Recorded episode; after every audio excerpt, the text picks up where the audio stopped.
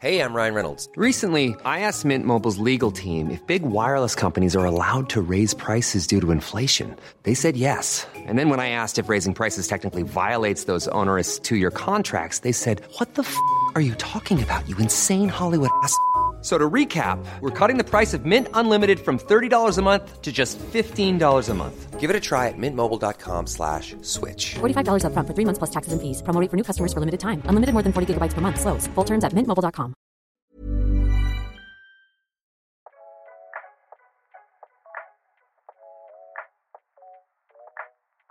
Bienvenue dans C'est quoi ta ref, le podcast de référence. Je vous partage ma vie. Récemment, j'ai ouvert un compte sur Letterboxd pour recenser et noter tous les films que j'ai pu voir dans ma vie. Oui, je vous le confirme, il faut quand même avoir un peu de temps de libre. Et j'ai tenté d'analyser ce que mes films préférés avaient en commun. Alors, ils ne sont pas tous du même réalisateur, c'est pas ça. Ce ne sont pas tous le même genre de film, pas ça non plus. Pas tous avec les mêmes acteurs. Et puis, en regardant l'un d'eux pour la quatorzième fois, Le Seigneur des Anneaux pour ne pas le citer, j'ai enfin compris. Leur point commun était leur musique. Dans tous nos films préférés, la musique est un élément essentiel. C'est ni plus ni moins que le vecteur de transmission de nos émotions. C'est cet élément précis qui va faire en sorte que nous allons tisser un lien très particulier avec le film. Un peu comme quand on se souvient de là où on était et quand on apprend les choses importantes dans sa vie, la musique nous rappelle certaines scènes qui nous ont marqués parfois à vie en une demi-note. Qui n'a pas attendu des années que sa lettre pour Poudlard arrive par la cheminée en écoutant ceci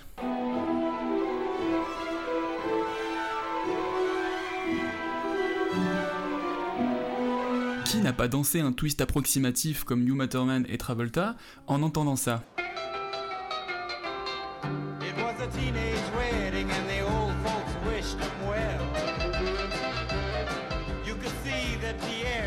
Ou bien encore, qui n'a pas tenté un porté un peu trop audacieux quand le DJ passe ça en soirée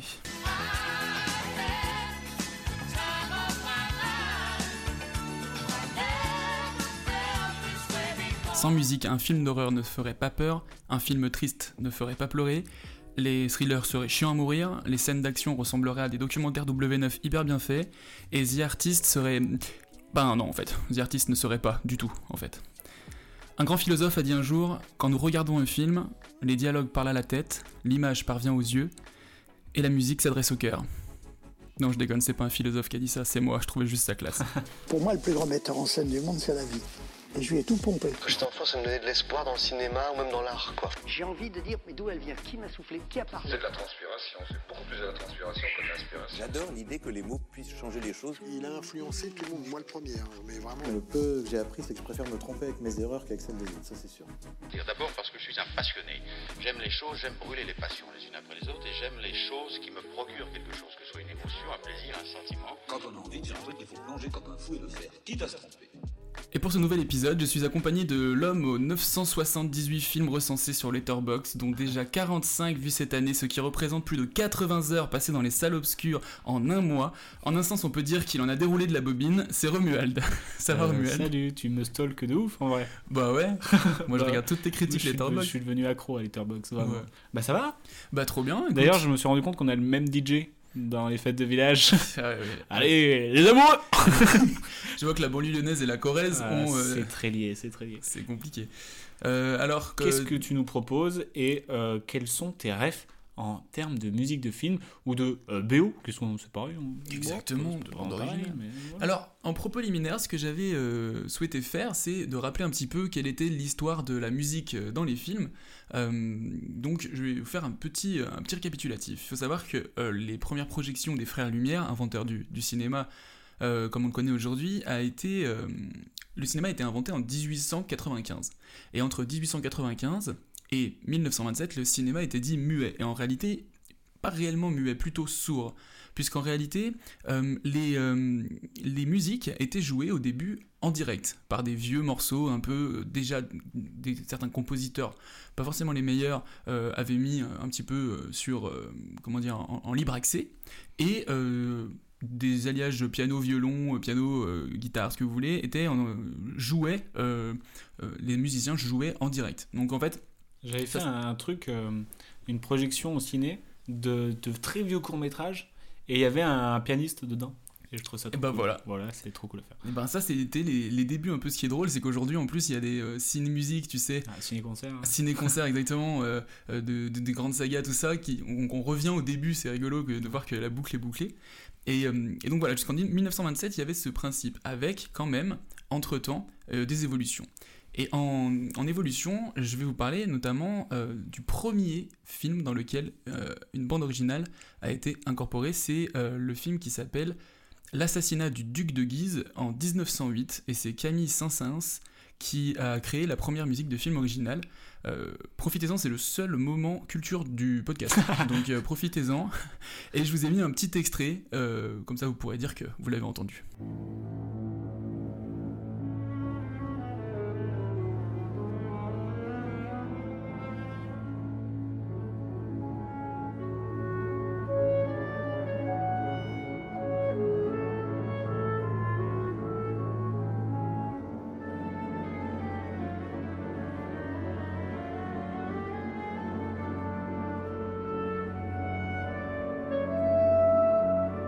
Voilà. Beau gosse. C'est euh, le- C'est la première euh, musique faite pour un film. Et, Et pas repris. Exactement. Et, euh, et voilà, donc ça c'était pour recontextualiser jusqu'à l'arrivée du film, euh, premier film parlant euh, en 1927 avec le chanteur de jazz, qui est donc le premier film parlant de l'histoire du cinéma. Et ensuite, la musique s'est développée. Voilà, on n'est pas là pour faire l'histoire entière, mais je trouvais ça intéressant de recontextualiser ben, quand merci même. Stéphane Bern, ça me, ça me. Merci beaucoup. Et alors toi, Romuald, c'est quoi ta ref en musique de film? Alors moi, ma ref en musique de, de film, c'est ce que je me suis dit. Je me dis, c'est quoi les premières BO qui me viennent en tête Et en fait, euh, pour voir la, la puissance de toutes les BO, je propose un extrait, mais un non-extrait. Je vais te dire des noms de films, et on va faire un jeu à la- à- chez vous, euh, dans votre salon ou dans le métro. je vais dire des noms de films, et vous allez, je vais vous laisser deux secondes, et vous allez penser à la musique de film. Vous Ça, allez voir la, la puissance du truc. Si je vous dis le Ret- Retour vers le futur, Star Non. Wars, Indiana Jones, Pirates des Caraïbes, Le Seigneur des Anneaux, Rocky, James Bond, ou encore Ghostbusters. Voilà. T'as toutes les, les musiques en tête? Il y a un medley de fou là qui vient de se C'est trop fort en fait. euh, et, euh, et du coup, bah, j'espère que vous avez eu l'extrait en tête sans avoir l'extrait. Et c'est ça qui est trop fort. Ouais, c'est vrai. Et puis ce qui est, ce qui est vrai avec ton extrait aussi, avec, ton exemple, c'est que ça marche à l'inverse. C'est-à-dire si tu passes la scène en mute, Ouais. t'as la musique qui vient aussi euh, en Ah, tête. tu mais c'est plus compliqué quoi. Oui. Parce qu'il y a des. En fait, euh, j'ai vu des trucs euh, assez marrants, euh, comme toute l'idée que la musique change une scène de film et tout. Et il y a une. Sur YouTube, je suis tombé sur la vidéo, tu sais, dans Jurassic Park, Mhm. où ils découvrent les dinosaures. Oui, oui, oui. oui. Et ben en fait, ils ont, ils, a- ils ont fait, ils ont fait dix fois cette scène. Mhm. Ils ont montré dix fois cette scène, mais avec une musique différente. Et donc, il y a un côté, par exemple, ils vont mettre un truc sentimental, ils découvrent le dinosaure, waouh. Ouais. Un truc euh, flippant, tu vois. Tu vas dire, il y a une menace quand même, tu vois, et c'est un peu flippant. Là, un truc comique, tu vois, ok, c'est un film léger et tout. Et en fait, c'est fou comme ça change de ouf la, la perception de la scène, de la musique, quoi. Ouais, ouais, c'est. C'est vrai qu'au final, euh, ça change carrément même euh, le ton d'un film parfois. Ouais, je pense que tu changes toute la BO de, de, de, de Titan, ça peut devenir un, un film comique peut-être, Mhm. tu vois ou pas? Peut-être pas Peut-être pas. Mais Non, bon, mais, non, mais, euh, mais c'est fou comme ça change le sentiment et comment Ouais. ça l'accentue surtout, quoi. Ouais. Et euh, ce qui est lié euh, étrangement à toutes ces, ces trucs de saga un peu comme ça, c'est la musique classique, tu vois. Et je me Oui. disais vraiment, je crois que j'ai jamais autant écouté de musique classique qu'au cinéma. Et c'est vraiment un truc, on se rend pas compte qu'on écoute vrai. du classique parce que c'est un, un genre où on se dit, enfin, peut-être c'est un genre entre guillemets euh, élitiste, euh, euh, assez de niche. Enfin, on a du mal à, à citer des, des genres de musique classique et tout par rapport au pop, à la- à- au, rap, au rap même, tu vois. Mhm. Mais on écoute tellement de musique classique via les films qu'on se rend même pas compte que c'est de la musique classique, tu vois. Ouais. Et c'est tellement utilisé dans tous les films. Moi, j'ai un, un petit extrait. Tu sais que tu l'as vu dans un film, mais tu vas pas pouvoir citer lequel.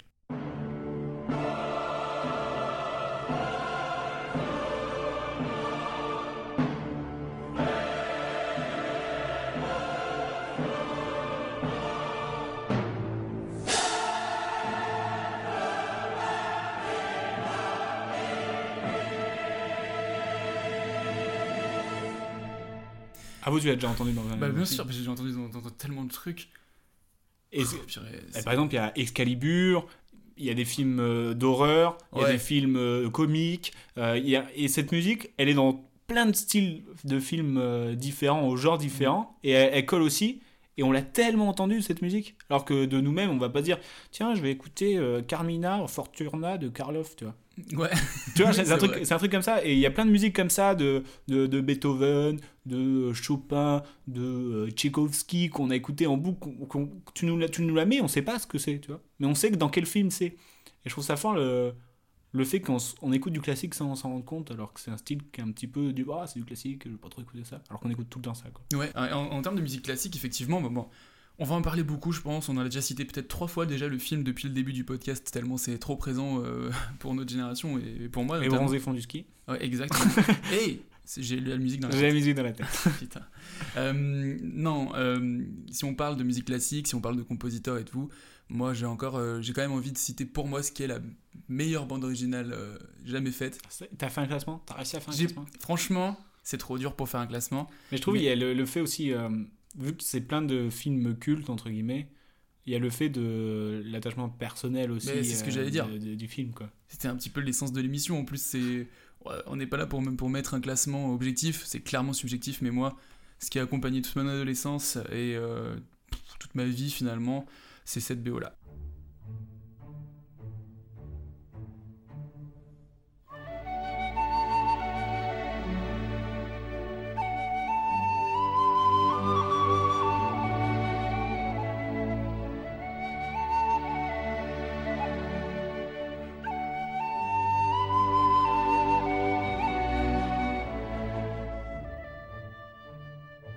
Je pense que beaucoup de monde ont reconnu Le Seigneur des Anneaux. Bien évidemment. Donc euh, Howard Shore, compositeur euh, de, de la BO du Seigneur des Anneaux, ouais, pour moi c'est euh, le truc le plus influent en tout cas euh, de ma vie quoi. Je pense que c'est ce qui me marquera le plus. C'est fou qu'en deux notes, on, ça y est, on est dans, dans l'univers du coup. Mais c'est incroyable, c'est vraiment incroyable.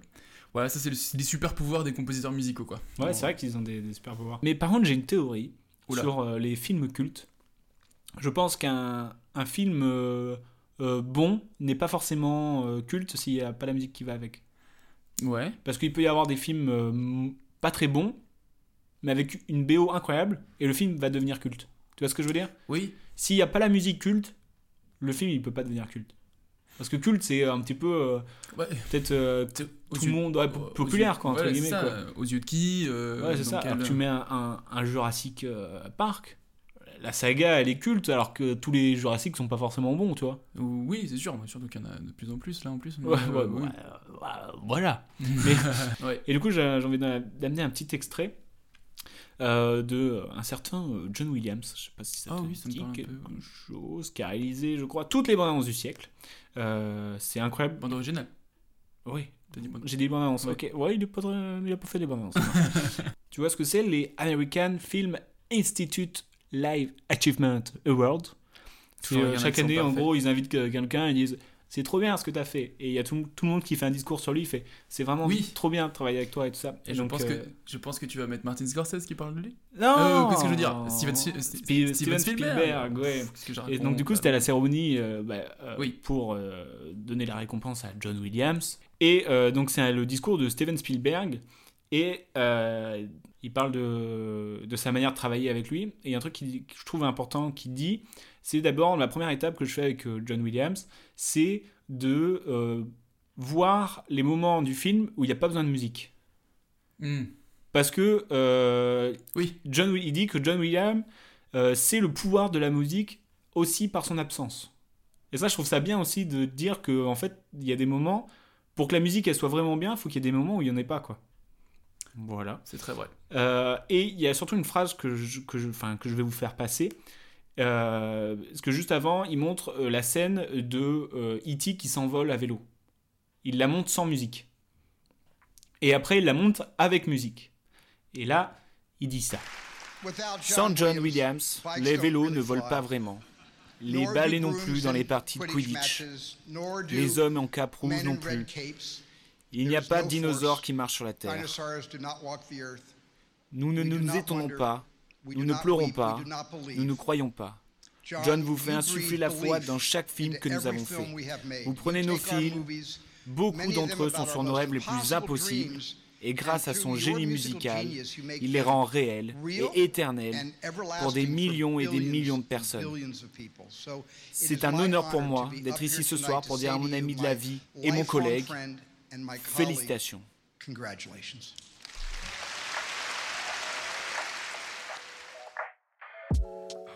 Cette phrase de euh, sans John, les vélos ne volent pas vraiment, les balais non plus, je trouve c'est vrai que c'est lui qui apporte la magie dans, dans l'univers et d'autant plus parce qu'il a fait les musiques d'Harry Potter et tout ça. d'autant plus dans, dans, des films euh, magiques, c'est lui qui, appelle, qui apporte le truc. Bah, c'est ça, c'est-à-dire qu'en fait, euh, je le disais un peu en rigolant tout à l'heure, mais euh, non, ça fait vraiment appel à, à, nos émotions et leur, le but, quand même, des compositeurs de musique, leur, leur, leur objectif sur un film, c'est de te faire ressentir l'émotion que le, le, réalisateur a voulu retranscrire. Et sans musique, l'émotion te parvient pas euh, vraiment, en réalité. Donc euh, ça va hum, non pas aider, mais carrément euh, influencer la façon dont tu vas voir le, le film et tu vas ressentir ce qu'il faut ressentir au bon moment grâce à eux.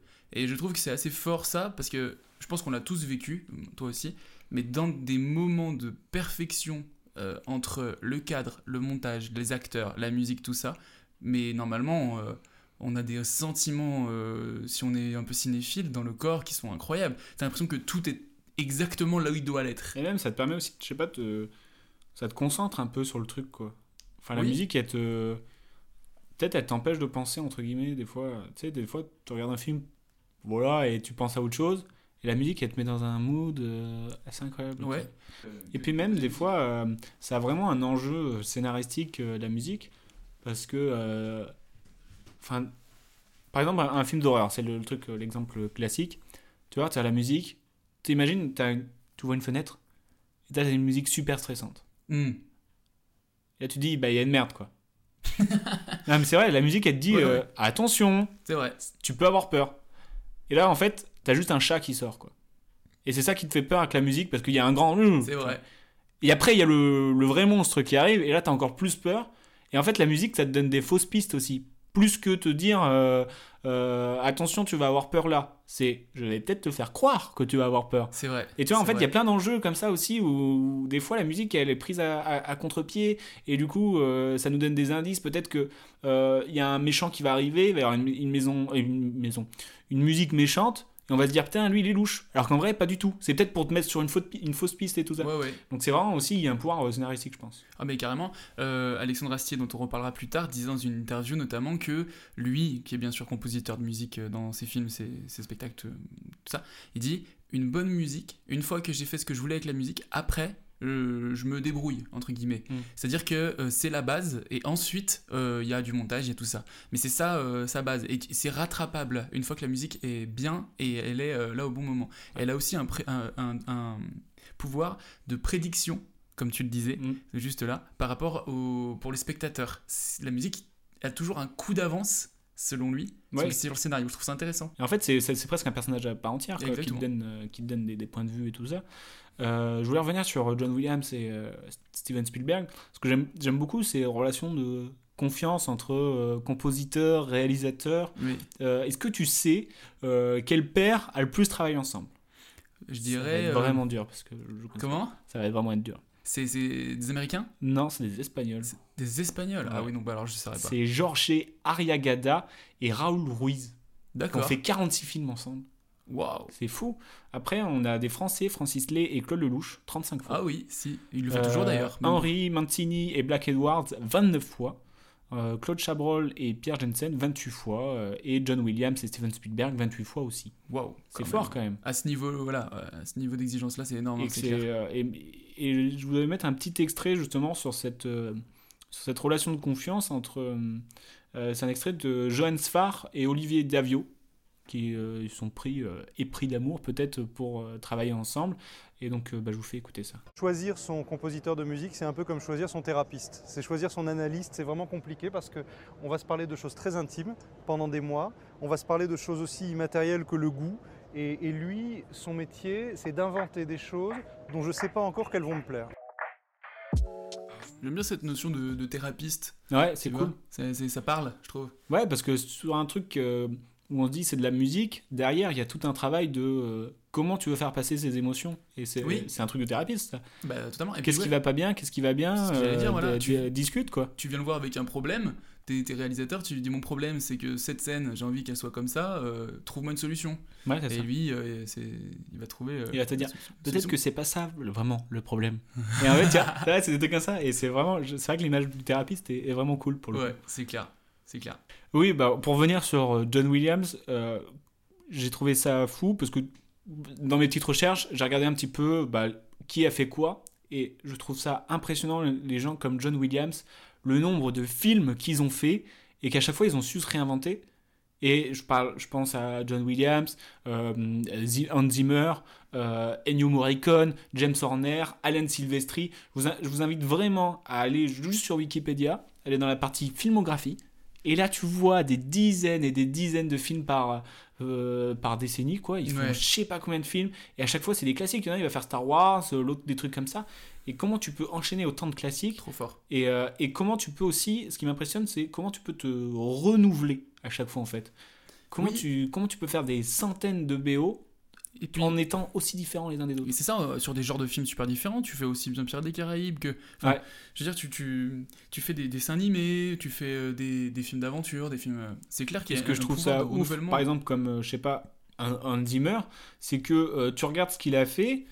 Euh, alors déjà, c'est très long, sa page Wikipédia, mais genre, il fait peut-être euh, deux à trois films par an, quoi. Là, on est, on, on est sur les Américains, mais euh, c'est vrai que dans, dans le cinéma français, les classiques français, on a aussi des super compositeurs. euh, Ouais, Alexandre Desplat. Alexandre. Alexandre Desplat, Yann Tiersen, Mm. on a aussi, il va- si on remonte un peu, Michel Legrand, Vladi- Vla- Vladimir Cosma, Ouais. euh, enfin bref, c'est des airs qui aujourd'hui, là, si je vous dis ces noms et que vous, et que vous entendez pas, c'est peut-être normal que vous les connaissez pas si vous n'êtes pas un cinéphile aguerri. En revanche, je vous invite à taper juste Ouais. l'un de ce que Vous que avez je vais vous forcément entendu, quoi. Ah, vous avez, vous avez c'est sûr, euh, C'est impressionnant. entendu.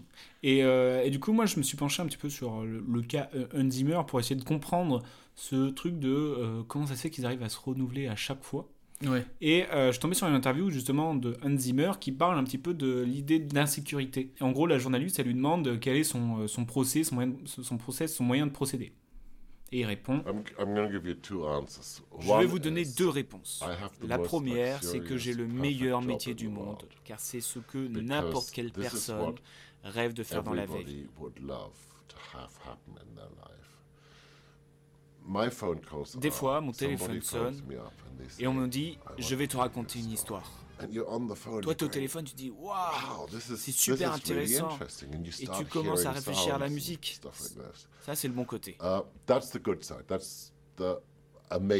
C'est le côté génial. Le truc, c'est que je suis Um, super excité et je dis tout de suite oui. Et je veux faire le film. Alors je m'assois devant cette page blanche et cette page reste blanche for pour un long moment. And it's always the Et à chaque fois, c'est pareil. Après la première semaine, c'est que des déchets. um, Je me dis que je devrais rappeler le directeur et lui dire que je peux pas faire le film.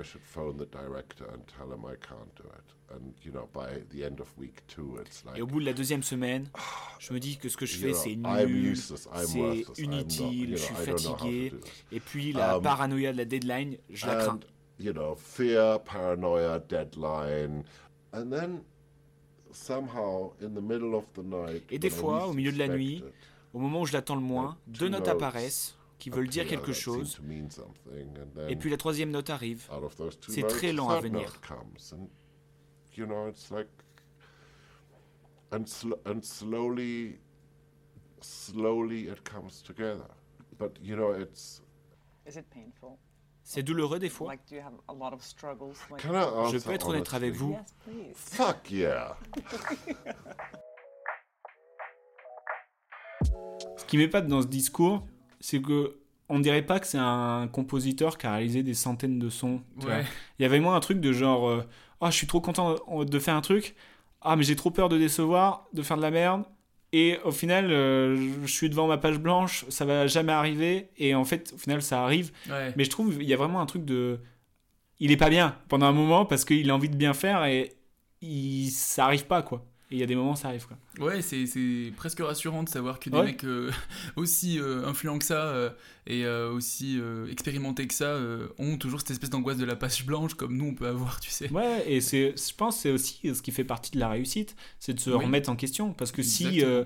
si euh, il doute et qu'il trouve ça nul, c'est que il se remet en question. Il dit, bah, je vais pas pouvoir rendre un truc comme ça, quoi. Ouais, ouais. Et donc je pense que c'est, c'est ce qui fait la réussite aussi des grands compositeurs, c'est qu'ils arrivent à se renouveler et qu'ils arrivent, ils arrivent à avoir un petit peu ce recul sur leur musique. Euh, ce monsieur, euh, Monsieur Zimmer, donc Monsieur Zimmer. Monsieur Zimmer, euh, est à l'origine de mon premier euh, souvenir de musique de film. Ce que j'entends par là, c'est la première fois où je me suis dit, oula putain, qu'est-ce qui se passe? Pourquoi je pleure? Et ben en fait, c'est la musique, je crois. En tout cas, c'est l'alliage parfait entre l'image et la musique. Parce que sans la musique, ça aurait simplement été un mec qui caresse des champs de blé.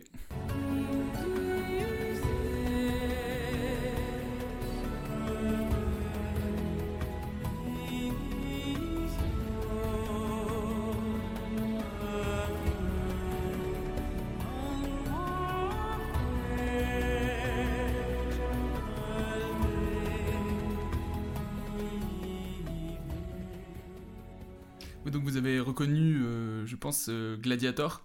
Et euh, c'est clair que c'est c'est- cette musique-là, quand j'ai entendu ça, euh, pas spoiler le film, bon, ça fait un petit moment qu'elle est sorti quand même, mais euh, C'est pas bien. le scénario, le moment où elle apparaît, euh, enfin elle apparaît plusieurs fois dans le film, et le moment euh, sur la fin où ça apparaît, c'est cette image, euh, la musique, pff, allez, Mais il y a fini, vraiment un truc de. Dans, les- dans, les, dans les moments comme ça, euh, où la musique est vachement importante, c'est, tu sais, par exemple, je sais pas, je prends pas, je prends pas ce film en particulier, mais euh, t'as un personnage, tu sens qu'il va mourir ou un truc comme ça. Mm. Mais tu vois pas, tu vois pas clairement la mort. Tu vas voir le Ouais. personnage qui euh, subit euh, ce décès, entre guillemets, tu vois. Tu vas voir un plan sur le personnage qui attend, par exemple, le verdict de la mort de quelqu'un. Et là, tu vas avoir la musique triste. Et tu vas dire, ah bah ouais, en fait, elle, la personne, elle est morte. Mm. Et c'est la, la musique qui va te dire ça. Tu vois Ah ce que je veux oui, dire oui, tout à fait, ouais, ouais, ouais, ouais. S'il met une musique comique, euh, on dira, ah putain. Ou une musique libératrice, ça va dire, ah putain, il est en vie. Mais là, on t'annonce via la musique qu'il est mort. Et je trouve ça trop habile aussi. Donc finalement, euh, on en revient au fait que c'est un personnage à part entière. C'est clairement un personnage. Tout à fait. Je rends quand même les lettres de noblesse à- au compositeur euh, qui, a, qui a composé euh, Gladiator, qui est euh, Gavin Greenaway. Et Hans Zimmer, sur ce morceau-là, a écrit les paroles, Mm. mais sur les autres morceaux de, de Gladiator, euh, a, a composé certains morceaux et a travaillé sur ce projet-là. Donc euh, c'est la première fois, je crois, où je me suis dit, oh là, ce nom-là, euh, pas la première fois que je le vois. Et donc voilà, c'est, c'est- je pense que c'est quelqu'un qui a accompagné. euh, Ouais, mais. Qui a accompagné Mais je pense on- tout le monde. quand on est. on en fait, on se rend pas compte que la musique nous touche autant parce qu'il y a plein de musiques où justement on revient sur le truc de classique et tout, où il n'y a pas vraiment de paroles. Et donc c'est pas un truc qu'on va chanter après quoi. Oui. Comme, euh, comme les Disney ou les trucs comme ça quoi. Oui. Là on se rend plus compte quand il y a des paroles, ou même des Titanic et tout ça, parce qu'il y a des paroles et qu'on peut les chanter après quoi. Ouais, ou alors tu vas le faire, je vais. Ouais. mais dans ta tête c'est cool, mais après tu fais, ah, tu as mal clair. monsieur? Non. C'est clair.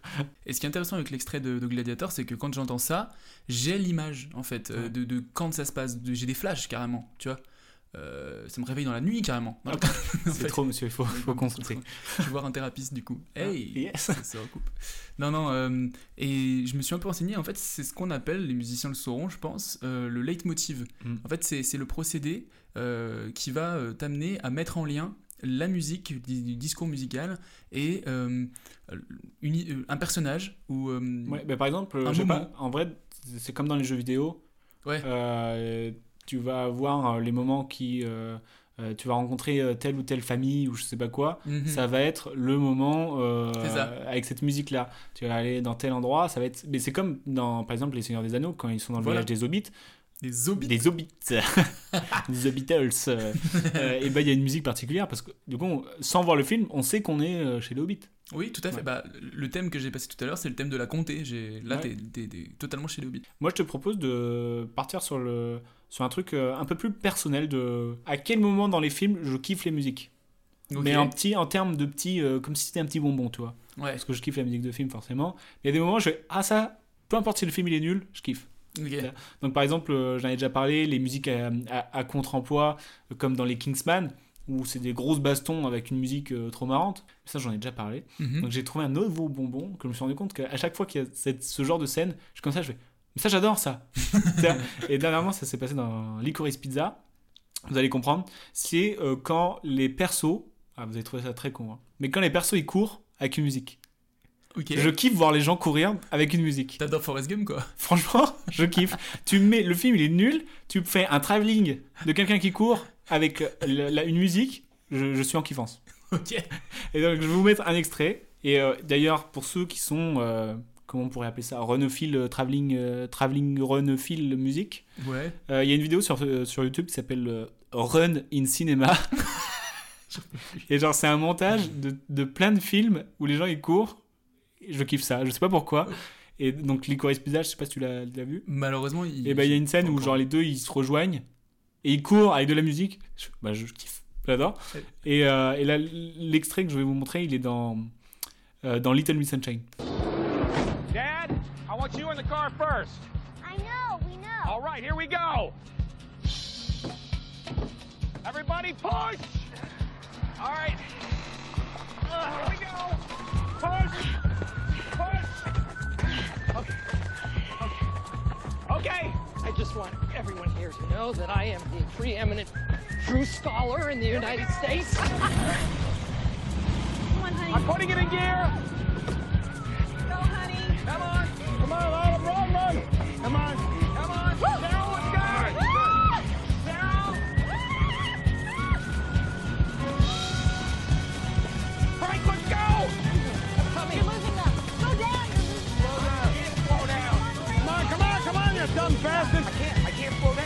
Can't slow down. Let's go. Help it. Come on. Come on, come on, get in. Get in, get in. Alors voilà, ça c'est mon bonbon, vraiment. Si vous voyez la scène, c'est le, le moment où il, il- il faut qu'ils poussent le van pour, euh, qu'il- pour qu'il démarre, et ils rentrent chacun leur tour dans le truc, et donc ils courent, et il y a cette musique, et ça, je kiffe. Ouais, ouais. Vraiment, petit bonbon. le petit. Le petit. La petite partie. Et vraiment, le film, il peut être nul, et tu me mets ça, je fais ok, j'aime bien. Ouais, vous le savez, un réalisateur maintenant, si vous voulez plaire à Romuald, faites des, des plans séquences où les mecs courent. J'ai un film sur un marathon. En travelling, je kiffe. Tu vois, Ouais. pas juste où ils courent, euh, tu vois, genre vraiment euh, quand ils le suivent euh, au même moment, tu vois. Un film sur un marathonien, par exemple. Je kiffe. Allez Allez. Bah ça dépend, en travelling avec de la musique, euh, j'aime bien ça. Ouais. Et Forrest Gump, tu vois, quand il court avec la musique et tout. Après voilà, ça c'est iconique, hein. Ouais, c'est clair. C'est clair. Euh, toute autre chose de mon côté, j'avais envie de parler aussi de la musicalité, mais la musicalité des dialogues de temps en temps, Mhm. et euh, du fait de se comprendre aussi euh, via la musique. Et euh, j'ai envie de reparler de quelqu'un que j'ai cité 514 000 fois ici, Alexandre Astier, qui, euh, bon, comme vous, comme vous le savez, réalisateur, acteur, euh, mais, mais surtout compositeur. Et il a dit plusieurs fois que s'il devait lâcher euh, tout et garder qu'une une seule Mm. de ses compétences, il garderait sans aucun doute euh, la musique, et euh, ce- sa capacité à composer de la musique. Et, et, euh, là, je vais vous passer un extrait euh, d'une interview qu'il avait faite dans l'émission de Antoine Decaune sur France Inter Pop Pop Pop, où il parle de euh, musique. Et notamment, euh, c'était c'était dans le cadre bien sûr de la sortie de Camelot premier volet. Là, il est dans une interview conjointe avec euh, une actrice musicienne qui, qui est Jenny Bess Mhm. et qui est dans le film aussi. Euh, et ils discutent euh, de comment ils se comprenaient sur le tournage et quels mots ils utilisaient. Et C'est Antoine Decaune qui pose la question. Je vous laisse écouter. Alexandre, vous écrivez des, des histoires en tant qu'auteur, bien sûr, mais vous dites toujours que votre langue préférée, c'est la musique. C'est ça le, le point commun, peut-être, entre, entre vous deux? Oui, moi j'aime bien. Alors, euh, au- au-delà de d'écrire la musique, tout ça, puis au-delà, c'est vrai de parler souvent aux comédiens en termes de un peu plus de de- d'air ici, un peu plus de silence là, un peu plus haut, un peu plus. Enfin, moi, c'est vrai que j'aime beaucoup travailler avec les gens qui ont l'habitude d'avoir une, une notion musicale de leur réplique.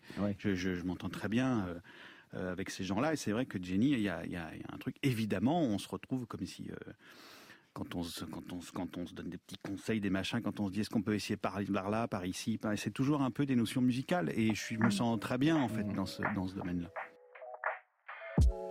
Et je me suis posé la question est-ce que Camelot ne serait pas une œuvre musicale finalement? Parce qu'en vrai, avec toutes les répliques cultes qu'il peut y avoir, etc., tout ça, elles sont devenues cultes par leur euh, musicalité des dialogues en réalité. Et euh, je pense que c'est l'identité de, de Astier réside dans, euh, dans, dans la musique et dans la Bah, il écrit, il écrit comme une partition. Exact, exactement, il écrit ses, ses dialogues comme une partition et je pense qu'il est profondément musical comme gars. Donc, euh, D'ailleurs, je fais cette je- petite ça, réflexion là. ça me fait penser à. Il y a un gars, je sais plus, euh, on le sait que j'ai vu, donc ça va être une, une semi-ref, quoi. Euh, c'est sur YouTube ou je sais pas quoi. Et en gros, il prend des, euh, des, des, des morceaux de film, euh, des répliques et tout, et il joue par-dessus. Avec euh, de la batterie et tout ça. Ouais. Et en fait, on se rend compte que euh, les répliques, en fait, elles sont vachement musicales, tu vois. Voilà. Il y a un rythme. Mais enfin, tu dois le savoir, en- en- t'es, t'es comédien, euh, que euh, il y a un rythme dans, le- dans le débit de parole, dans tout ça. Et en fait, le mec qui, qui joue dessus, on se rend compte que c'est très musical de ouf, quoi. Ah j'ai, ouais. j'ai plus le nom. Peut-être je le mettrai en lien si je le retrouverai. Mais euh, vraiment, je le truc. Ouais, ouais, je vois très bien. Bah, ça m'étonne pas du tout. hein. De toute manière, euh, tout est une question de rythme en réalité, euh, même dans une scène jouée. Hein, euh, C'est vrai que tu le sens quand ils sont pas dans le rythme, les gens. Oui. Tu le sens, tu putain, ça. Il y a, il y a un truc à contre-temps ou je sais pas quoi, quoi. J'ai même, moi, franchement, j'ai même une, une théorie beaucoup plus large que ça. Bon, là, on part dans le podcast philosophie et musique, visiblement, mais euh, même Ah, dans tu la vie. cité, en tu t'es cité en intro, quand même. Ouais, je me suis cité. Et sinon, qui le fait? Voilà. Le mec m'engueule. Personne. Non, euh, je pense sincèrement que même la, sa vie et la vie, la, la vie de tous les jours, si on est un peu sensible à ça, est, est musicale. Et en réalité, tout est une question de rythme. Ouais. C'est-à-dire que plus tu vas euh, faire euh, quelque chose de bien, je sais pas, mais quand vous vous levez le matin et que vous êtes dans, un, dans une bonne forme, que dès, euh, dès 9h du mat, vous, êtes, vous avez déjà fait plein de trucs et tout, ça vous met un rythme pour la journée. Clair. Et, et si, vous, si à l'inverse, vous végétez jusqu'à midi, c'est très compliqué ensuite de sortir. Et je pense sincèrement que tout ça est une question de rythme. Et Ouais, qui dit c'est rythme dit musique. Et ouais, en fait, la musique. Est-ce que le film aiderait pas la musique plus que le- la musique aiderait au film? Et ouais, donc ça nous rythme tout le temps et à tout âge. Bah oui, euh, en fait, dès l'enfance. Et un certain monsieur Disney Walt, euh, par exemple, a compris ça assez rapidement. Mm. Et je pense qu'il a compris vite que la musique, alors en l'occurrence des chansons, parce qu'on rajoute des paroles dessus, mais à la base, ça reste quand même des notes. Mm. Euh, il a compris ça assez vite, c'est-à-dire que c'est au centre de la réussite d'une œuvre. Mais voilà. Et, et est-ce que, je vais étayer mon propos, est-ce que si je te dis Robert Lopez, est-ce que ça te parle? Robert Lopez. Est-ce que tu connais Robert Lopez à part le boucher du coin Parce qu'il a quand même Non. un nom de boucher? Non, je connais pas. Ça vous parle? Lopez. Et pourtant, c'est un assassin. C'est quelqu'un qui a. euh, Le mec vient de casser l'ambiance. Christophe Ondelat. c'est Pourtant, c'est un assassin. c'est clair, ça a été un peu fait entrer l'accusé. Mais faites entrer le compositeur, puisque euh, c'est un assassin qui a tué euh, le- les parents et surtout les oreilles des parents. Ah Explication. c'est la reine des neiges.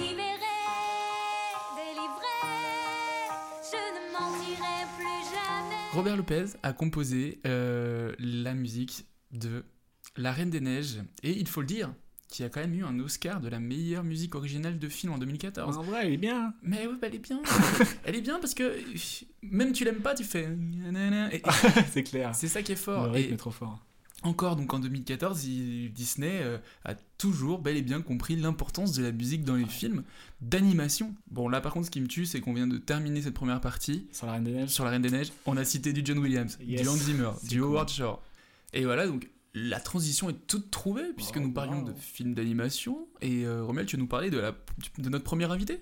Ouais, on a reçu euh, deux invités pour euh, ce, chouette podcast euh, de, consacré aux musiques de films et au BO.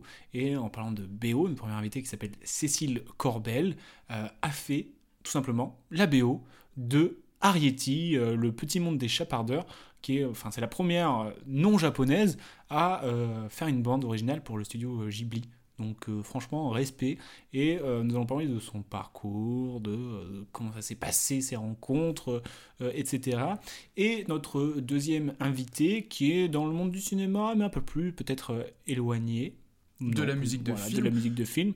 C'est plus une passionnée du film, de musique de film. C'est Flore Maquin, qui est graphiste artiste, c'est comme ça qu'on on pourrait le définir, qui fait des. un- elle est connue pour ses, euh, ses affiches alternatives de euh, films de la, de la pop culture. Donc je vous invite vraiment à aller voir, c'est vraiment charmé ce qu'elle fait. Elle a fait aussi euh, euh, les affiches du Festival de Cannes.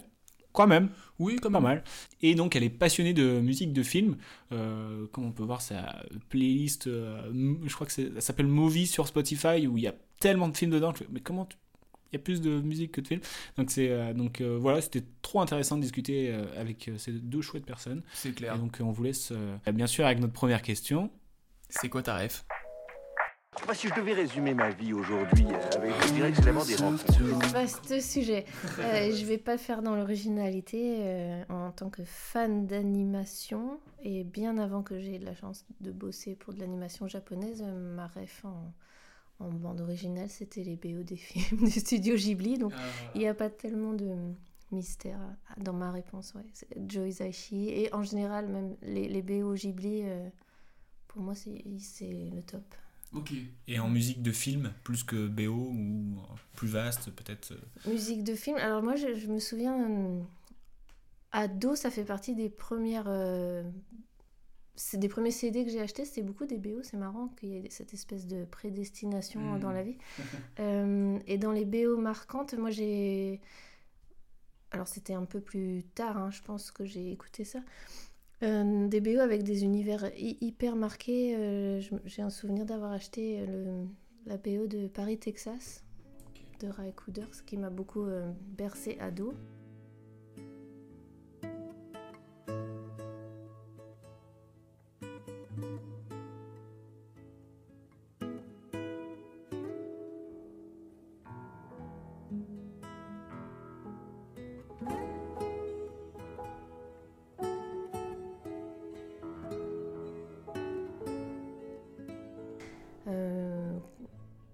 La BO de Himalaya aussi, j'avais beaucoup aimé ce film de Bruno Coulet. Donc ça, c'est- très world music, très euh, inspiration euh, musique tibétaine, mais, mais remanié à, à la sauce Bruno Coulet et euh, brillamment fait.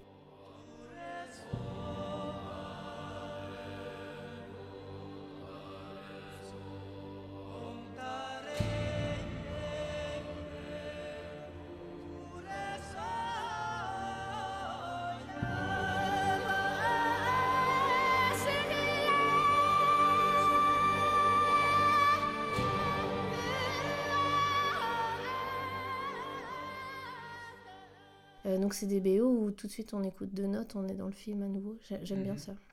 Après, il y a plein de BO euh, type euh, orchestral, etc., qui sont super Oui. belles, mais avec des, un pouvoir moins grand, euh, moins marquant en tout cas pour moi.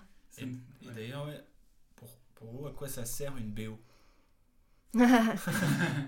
la, la musique, pour moi, c'est l'émotion. Il y, a- il y a eu des tests qui sont marrants comme ça sur des films où on s'amuse à repasser le- la scène sans musique et il reste peu ou pas grand-chose de, de l'émotion, en fait. La musique, c'est l'émotion avant tout. Dans la vie, hein, que ce soit même en dehors du cinéma, euh, sur scène, c'est c'est le vecteur d'émotion numéro un, je pense. Ouais, ça, ça multiplie le, le sentiment, c'est ça?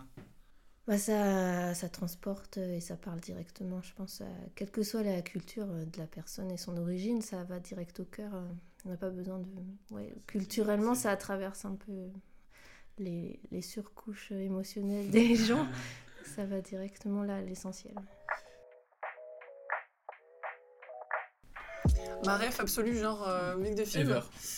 Faut- c'est- ça va être cliché, mais. On adore les euh, clichés, hein. Titanic, vraiment. Ah ouais Euh, Mais vraiment, mais je, je trouve cette BO complète, euh, parfaite. Vraiment, pour moi, il y a tout dedans, quoi.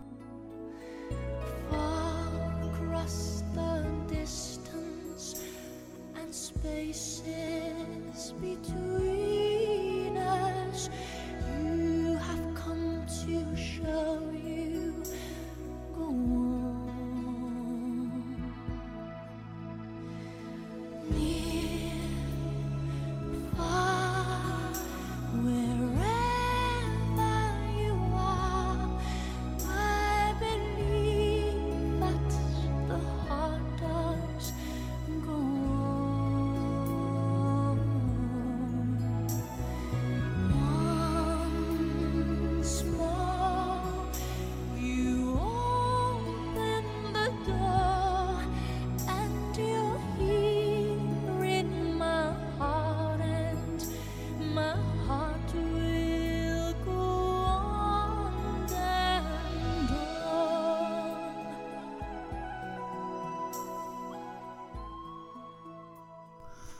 Donc, euh, c'est cliché de ouf. C'est- mais bon. Bah non, mais euh, en même temps, euh, C'est qui ne connaît pas, tu vois Mais exactement. mais Est-ce qu'il y a la vrai, larme mais- qui vient avec Mais tu rigoles, mais quand je travaille et que je mets de la musique pour, enfin, pour- en même temps que je travaille et tout, et je mets cette playlist-là, je revis chaque scène, quoi. La scène de Jack euh, qui coule, enfin, vraiment, ou les, ou les scènes où tu, tu comprends avec la musique que ben, là, il y a l'iceberg, euh, là, c'est, ça y est, le bateau coule. Enfin, c'est assez, assez bête à dire, mais je trouve que Ça raconte l'histoire. Ah ouais, je revis le film à chaque fois que j'écoute la bande-son, donc franchement. euh, je la trouve assez euh, parfaite. Quoi. Je pense que c'est pour accentuer une émotion qu'on va ressentir. La peur, par exemple. Mm. Voilà, on- il, y aurait, il peut y avoir une scène qui est dans le noir, une porte qui s'ouvre, on aura peur, je pense, dans tous les cas.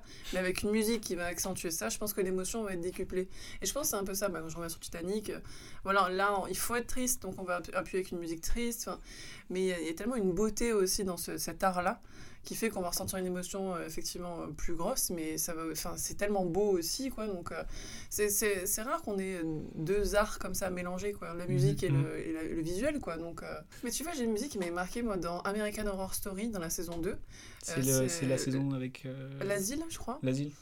Et il y Ah. a une musique qui revient de Ah. Dominique et Nick et Nick. Ma phobie. Voilà, mais exactement, mais tu vois, bah, cette musique-là, on l'entendrait n'importe où dans une publicité ou quoi, on s'en ficherait, enfin, ce serait une musique un peu joyeuse, quoi. Là, de la mettre dans le contexte de l'asile American Horror Story, je pense qu'on est tous traumatisés par cette musique. quoi. Angoissante, Voilà, angoissante alors c'est hyper angoissant, tu vois, le mélange qui a été fait. Dominique, Nick, Nick s'en allait tout simplement, routier, pauvre et chantant. En tout chemin, en tout lieu, il ne parle que du bon Dieu, il ne parle que du. Sur un vieux vinyle qui tourne en boucle et tout. Donc, euh, je trouve que c'est. Il y a des musiques, des fois, qui t'aurais jamais imaginé, mais qui te font bien Ouais. flipper au final. hein. Quand tu as encore plus un contre-pied comme ça, c'est c'est encore plus marquant, je trouve. Parce que tu vois, direct, on va penser à ces scènes-là. euh, Grave. Donc, euh, c'est assez cool. Yes. Et euh, pour toi, c'est qui le plus grand compositeur euh, de musique? Oh là là. À part Céline Dion. Tellement. Ouais, à part, à part Céline. euh, euh, lequel Parce que c'est très personnel au final. hein, c'est, Ah, c'est- c'est- c'est- On veut du subjectif à fond. Euh, bah, le premier, non. Bon, évidemment, Hans Zimmer, je pense qu'il est un peu au-dessus, mais c'est c'est presque trop banal parce qu'il est tellement bon que. C'est Mais triste. mais non, mais c'est. Non, parce qu'on va dire celui qui me parle le plus, j'adore Hans Zimmer, mais je pense que celui qui me parle le plus par rapport au film, c'est euh, James Horner. Qui a fait dans les. Euh, John Williams. Oh non. Après, il peut y avoir plusieurs refs. Hein. Aussi- Bah ouais, bah les deux. Ouais, James Horner et John Williams quand même, parce que John Williams, il a fait beaucoup de films que j'ai connus quand j'étais plus jeune, dans les années 90, donc forcément, j'ai une, une, une attache sentimentale en fait. Bien sûr. Jumanji et compagnie, Voilà. c'est John Williams. Indiana Jones, euh, je sais pas, Jurassic Park, c'est John Williams aussi. Hein. Je trouve que je disais, je disais des énormités. oui, donc euh, là, c'était Booba, je pense. C'était, euh, non, mais c'est- voilà, c'est vrai que c'est les musiques des, des compositeurs que j'ai connus quand j'étais plus petite, Ouais. donc dès que j'entends leur musique, ça me dit, oh là là, ça me rappelle des souvenirs. Mais ça, ça fait beaucoup sur les, sur les franchises finalement. Il y a pas. Est-ce qu'il y a des films un peu euh, de niche entre guillemets où on se souvient de la musique? Ah bah moi Hmm. j'ai connu un compositeur mais qui est très connu au final. Oh, je pourrais pas dire son nom, celui qui a fait Tenet, celui qui a fait les musiques de Tenet. Mais c'est pas un Zimmer aussi, Tenet? Non. Ah non, c'est non, c'est pas pardon, Lud- je- euh, il s'appelle comment? Attends. Ludwig Göransson. Ah. Et euh, la bande son est exceptionnelle.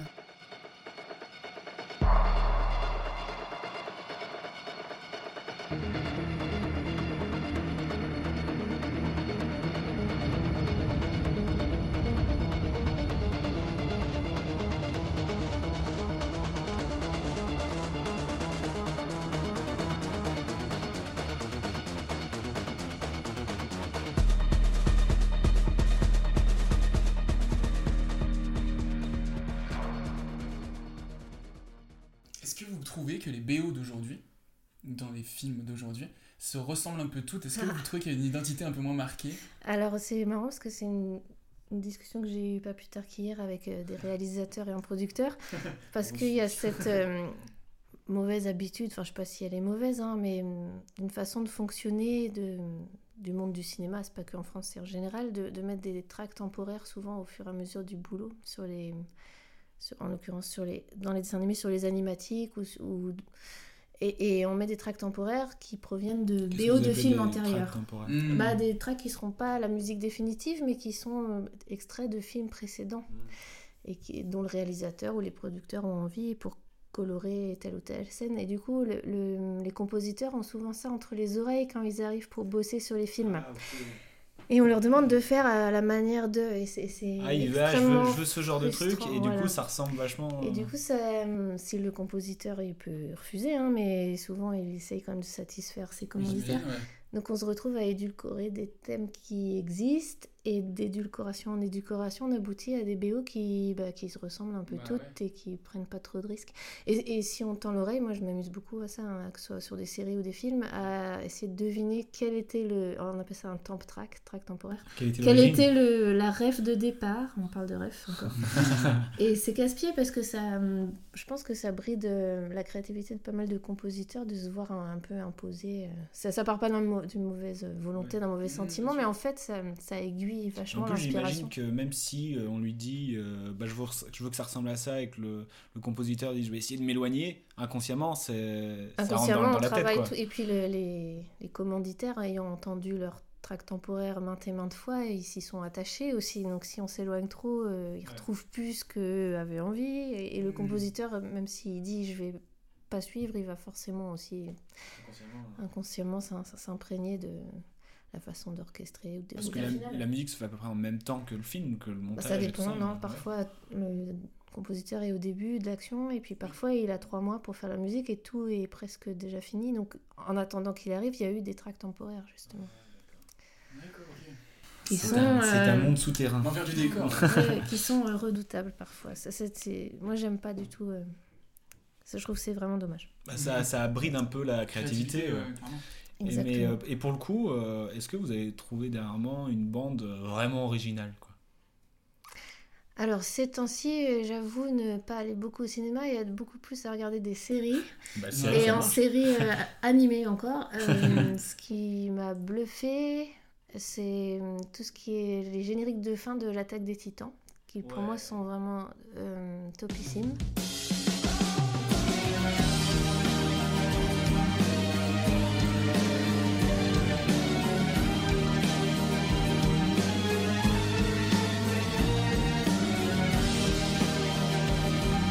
On rappelle, tu es graphiste artiste, c'est comme ça que tu te définis? Ah, C'est dur, même moi, quand on me demande ce que je fais, je. Euh, graphiste, c'est pas totalement, et à la fois, enfin, je fais des affiches de films, donc moi j'appelle ça un digital artiste parce que je fais entre guillemets, oh, c'est pompeux, je fais de l'art sur l'ordinateur. C'est pompeux au possible, mais en fait voilà, c'est de, de- peindre en fait sur Photoshop, mais c'est dur. euh, On appelle ça graphique artiste en Mm. anglais. Mhm. Euh, Il n'y a pas vraiment de terme équivalent en français, ou alors je ne les connais pas. Mais parce qu'on aura tendance à dire graphiste, mais graphiste, c'est pas exactement ça. C'est plus commercial peut-être, graphiste ou... Graphiste, je dirais que c'est un peu plus co- corporate. Ouais. Euh, c'est pas du tout péjoratif, c'est vraiment, enfin, Mhm. tu vois, les affiches publicitaires, les choses comme ça. Ma vision, moi, de, de- du graphiste, c'est ça. Et après, moi, comme je fais des trucs un peu plus artistiques, mais c'est- encore une fois, c'est c'est pas les bons mots à utiliser, mais voilà, c'est un truc un peu plus dans le domaine de l'art, euh, de la peinture numérique. Ouais, parce que le graphiste va y avoir le nom de, du festival, le nom du film. euh, ça- Ouais, mais tu vois, l'affiche Festival de Cannes, par exemple, je dirais que c'est un travail de graphiste. Tu vois, Euh, Ok. même s'il y a un montage photo, tout ça. Le digital painting que je fais avec les affiches, euh, voilà, portraits et compagnie, c'est plus quelque chose qui se rapporte à l'art. Et euh, c'est comme si je Mhm. pouvais les peindre sur toile, sauf que là, je oui. le fais sur ordinateur. Donc voilà, c'est ça un peu la différence, tu vois, que je fais. C'est de la pure création, ça, c'est-à-dire Voilà, ça vient de, ouais. de zéro, euh, c'est toi qui fais tout de, de, de zéro. Ouais. Tandis que sur les affiches de. On n'en reviendra plus, on est en train d'anticiper. donc- Euh, mais c'est tu, tu as fait des collages en réalité, c'est ça? C'est un montage photo. C'est un montage photo. ouais, voilà, Une photo qui existe déjà, que tu as mis dans un autre univers avec Voilà. des couleurs. Mhm. Ok. Parce que tu dessines beaucoup de personnages cultes euh, et tiré bien évidemment de films cultes. Mhm. Et pour revenir à la musique, est-ce que tu penses que euh, la musique aide à rendre un film culte? Ah, complètement. Ah, complètement. On, on- on- et on fait vraiment la différence entre les films où il y a un travail abouti de A à Z, de l'histoire au personnage jusqu'à la musique, et un autre, musique, et un autre film où il va y avoir une super histoire. Et si la musique est un peu moins marquante, Mm. Enfin, il y a vraiment un- un- quelque chose qui, qui, qui perdure avec la musique de film.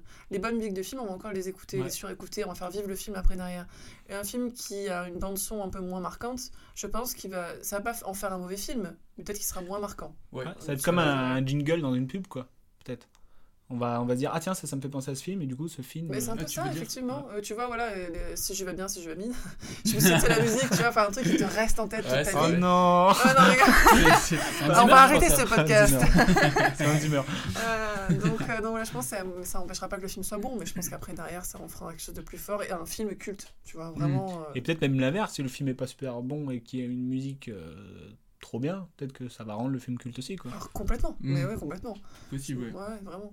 Il y en a qui aiment bien maintenant, euh, ce- cette époque, de faire des films et de mettre plein de musique des années 80, des années 80 dedans. Mm. Et du coup, t'es en mode, ah, la musique est super et tout, mais le film, tu Gardien de la l'oublies Galaxie, presque. notamment. Ah non, mais Gardien de la Galaxie, c'est un bon film. c'est un bon film. mais la musique l'a rendu encore plus culte, ça Ouais, c'est Et clair. Totalement. Mais Ouais. c'est aussi, vraiment le euh, contre-pied Marvel quand il est sorti. hein. Parce que moi, Mm. quand j'allais voir la première fois, je me dis putain, mais cette, cette BO, on l'a pas vu dans tous les autres films Marvel avant. C'était de la BO un peu création originale, mais un petit peu genre blockbuster. Et puis Ouais. ça appuie vraiment bien les scènes à chaque fois. Voilà. Et là, vraiment, et ça arrive, première scène, je me souviens très bien. Incroyable pour le coup. Ça.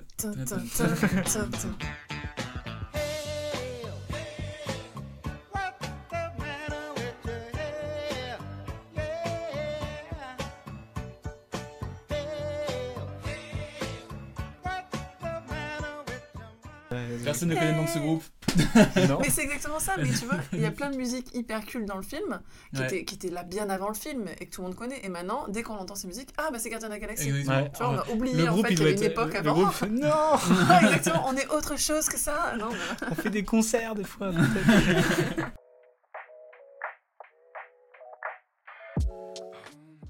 Et euh, question comme ça, euh, vous regardez les comédies musicales? Pas trop. Vous aimez Non?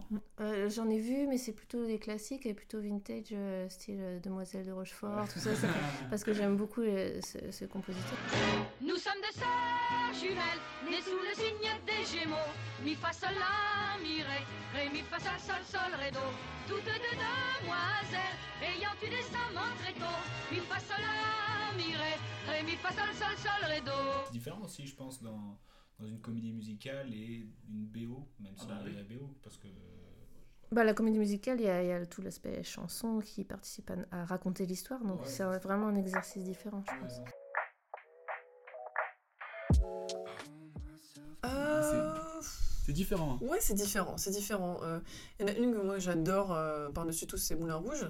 Euh, Ah ouais? Ouais. Alors là, moi, j'ai. Toi, non, Désolé, j'ai détesté ce C'est film. vrai Ah ouais, je me suis ennuyé. euh, Oh, mais moi je pleure à chaudes Ah ouais, à la fou. fin du film, c'est horrible. Je- Enfin pourtant je ne pleure jamais devant les films. Enfin si je pleure, j'ai toujours une petite larme qui va Ah couler ouais. devant le roi lion ou quoi, mais Moulin Rouge, je c'est comme si c'était une personne de ma famille. Ah ouais Ah mais ouais, je, pleure, mais c'est horrible. ouais. Et ce film-là, je le trouve magnifique, mais ça fait longtemps que je l'ai pas vu. Peut-être c'est pour ça. J'ai une théorie, c'est une question de génération. Ah, Je sais Peut-être. pas, je sais pas, parce qu'il y a des films, les moi, comédies musicales, c'est efficace, quoi. Ah. Peu importe la génération. Si la musique est bien et que tu danses. euh, Moulin Rouge, la musique est bien. Ouais, les musiques sont folles. Wow. Franchement. Ah, tu vois c'est un débat parallèle.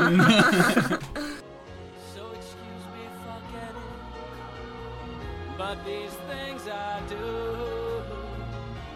You see, I've forgotten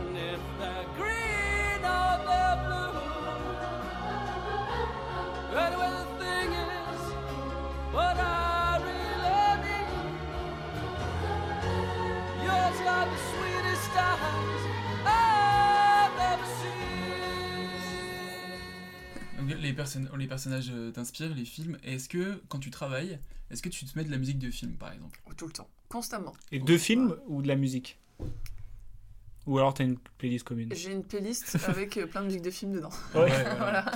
Ouais, je pense qu'il y a au moins presque 300 musiques dedans. euh, je rajoute, euh, bon, c'est plein de films qui que j'ai aimés, quoi. Et, et j'ai ouais, constamment. Mais le problème, c'est que ma playlist, maintenant, je l'ai tellement écoutée qu'il faut que je rajoute d'autres choses ou qu'il faut que je change parce que je les connais trop par cœur, quoi. Mais c'est-à-dire que t'écoutes euh, pas de la musique. euh, Enfin, hors film Ou Ah, tu restes, tu restes tout. quand même non, dans l'univers j'écoute de tout. En fait, ça dépend. euh, c'est un peu euh, selon le mood. Tu Ouais. vois, Ouais, le bah ouais. matin, même des jours où j'écoute du Disney. hein. J'ai Vraiment, j'ai Ah bah, une ça, playlist ouais. Disney, euh, tu vois. Donc, pour te dire. hein. Exactement. hein, pas de jugement. hein. Passons à la question suivante. Ouais, ouais, le métro, tu sais, t'as pas un peu honte du tout d'écouter Pocahontas dans le métro. Ouais, faudrait pas que le câble sorte. Ouais, ouais, tu vois. vraiment. Ça, ça me fait trop rire d'imaginer euh, des- les- ce qu'écoutent les gens dans le Ouais. métro, tu vois. Genre, j'imagine des, des mecs baraques et tout en d'écouter, tu sais, des, de ce rêve. J'aimerais trop avoir ce pouvoir. Pouvoir nul, Ouais, mais pouvoir. c'est- hyper intime, c'est un peu un journal intime, tu vois. Ouais, quand, tu, trop. quand, quand tu comprends ce qu'écoute la personne en face, tu dis, ah ouais, euh, Ah, ça veut dire beaucoup en de choses. Ouais. Mais est-ce que vous arrivez à, à regarder un film ou une série avec les yeux et non l'oreille, du coup? Est-ce qu'il n'y a Ah, pas euh, j'ai- une déformation euh, professionnelle J'ai déjà arrêté euh, une série parce que la musique était. Ah oui Mais pour des, des trucs euh, pas hyper importants, des, des séries policières ou des conneries comme ça, où la musique euh, m'exaspère tellement que je. C'est vraiment un aspect super important. Ouais, et puis il y a justement cette track. Mon, mon conjoint est compositeur aussi, donc c'est un jeu à la maison de de dire Ah, tiens, le compositeur, c'est sûr qu'on lui a foutu ça en, en track témoin et qu'il a essayé de, de s'en démêler, quoi. Donc euh, c'est un jeu qu'on fait. Mais oui, c'est pas très objectif du coup pour regarder un film.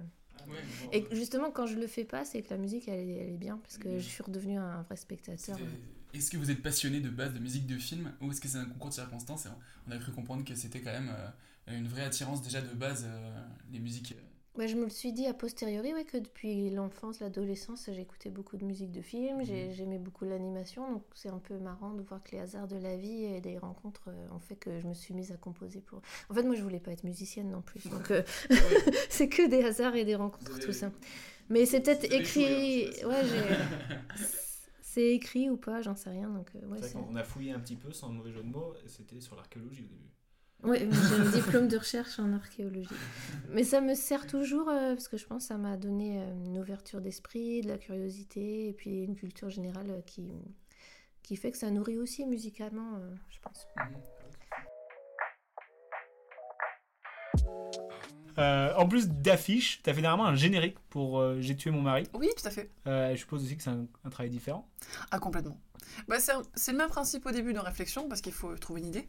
C'est ça, en fait. On m'a- dit l'identité, on m'a donné des photos. Je n'ai pas vu la série pour le coup à ce moment-là. Mm.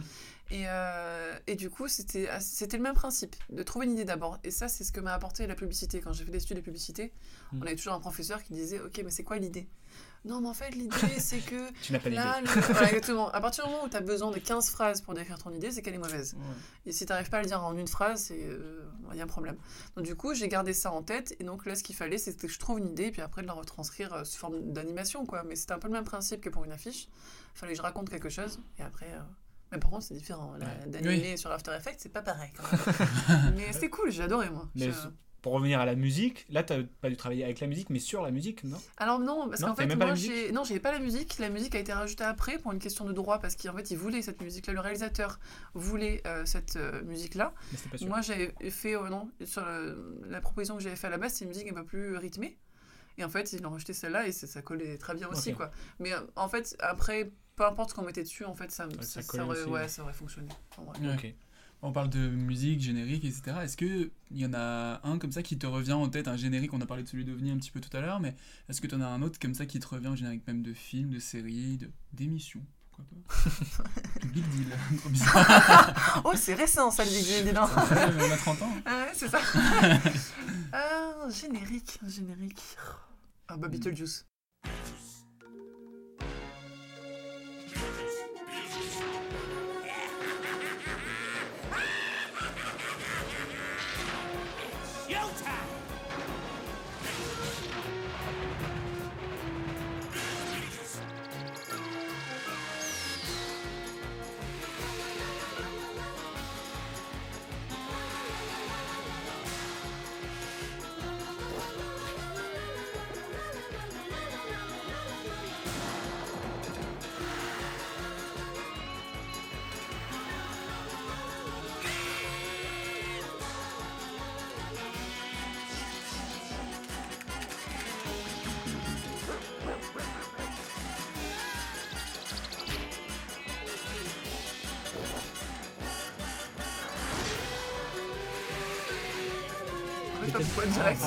Ah, le voilà. dessin animé de Beetlejuice, je me rappelle qu'il y avait une, une animation, il y avait toute une suite où il y avait. Elle envoyait bah, le personnage de Winona Ryder qui était dans un, je crois, dans les grands 8 et tout. Je sais pas pourquoi je pense à ça d'un coup. il est sorti de nulle part celui-là. C'est vrai que je pense qu'il est. Années 90. Mais, euh, Ouais, il y avait tout un truc hyper rythmé, mais euh, ça date. Je- Moi, le générique vraiment qui me parle comme ça, c'est vraiment celui de Game of Thrones. Ah, ouais, ouais. Puis lui, il racontait une histoire en plus. hein. Chaque saison, il changeait. euh, Après, t'avais des, même des, des blogueurs qui se mettaient, tu sais, sur chaque image, ils disent, mais en fait, là, c'est parce que, en fait, c'est une générique animée. Des malades pour moi. c'est vrai que t'as pas regardé, toi? Si, j'ai regardé, mais ça m'a un petit peu. Ah, ça Comment? ça Non, mais j'ai trop. En fait, j'ai trop. Entre Moulin Rouge et j'ai ça, ça va pas, hein. J'ai trop binge-watché en fait. Ah, ok. J'ai j'ai commencé la série tard Et donc j'ai regardé plein d'épisodes et au bout d'un moment je fais j'en ai marre là. Et du Ah, coup j'ai fait une pause et ça fait 6 ans que j'ai fait une pause ou 7 ans. C'est fini. Désolé. Non, mais je comprends parce que moi j'aimais beaucoup les deux premiers épisodes et puis les deux derniers de chaque saison. Au Ouais, milieu, c'est il y avait ça, toujours ouais, une c'est du très vent, grosse c'est du vent, longueur. c'est du vent. Voilà. bon. J'ai une grosse épée, super, mais serre-toi-en. Ah c'est vrai que le générique était hyper atypique dans celui-ci. ouais. Ouais, complètement. C'est vrai que c'est une référence quand même en termes Ouais. de générique. euh, Musique, euh, image. ouais.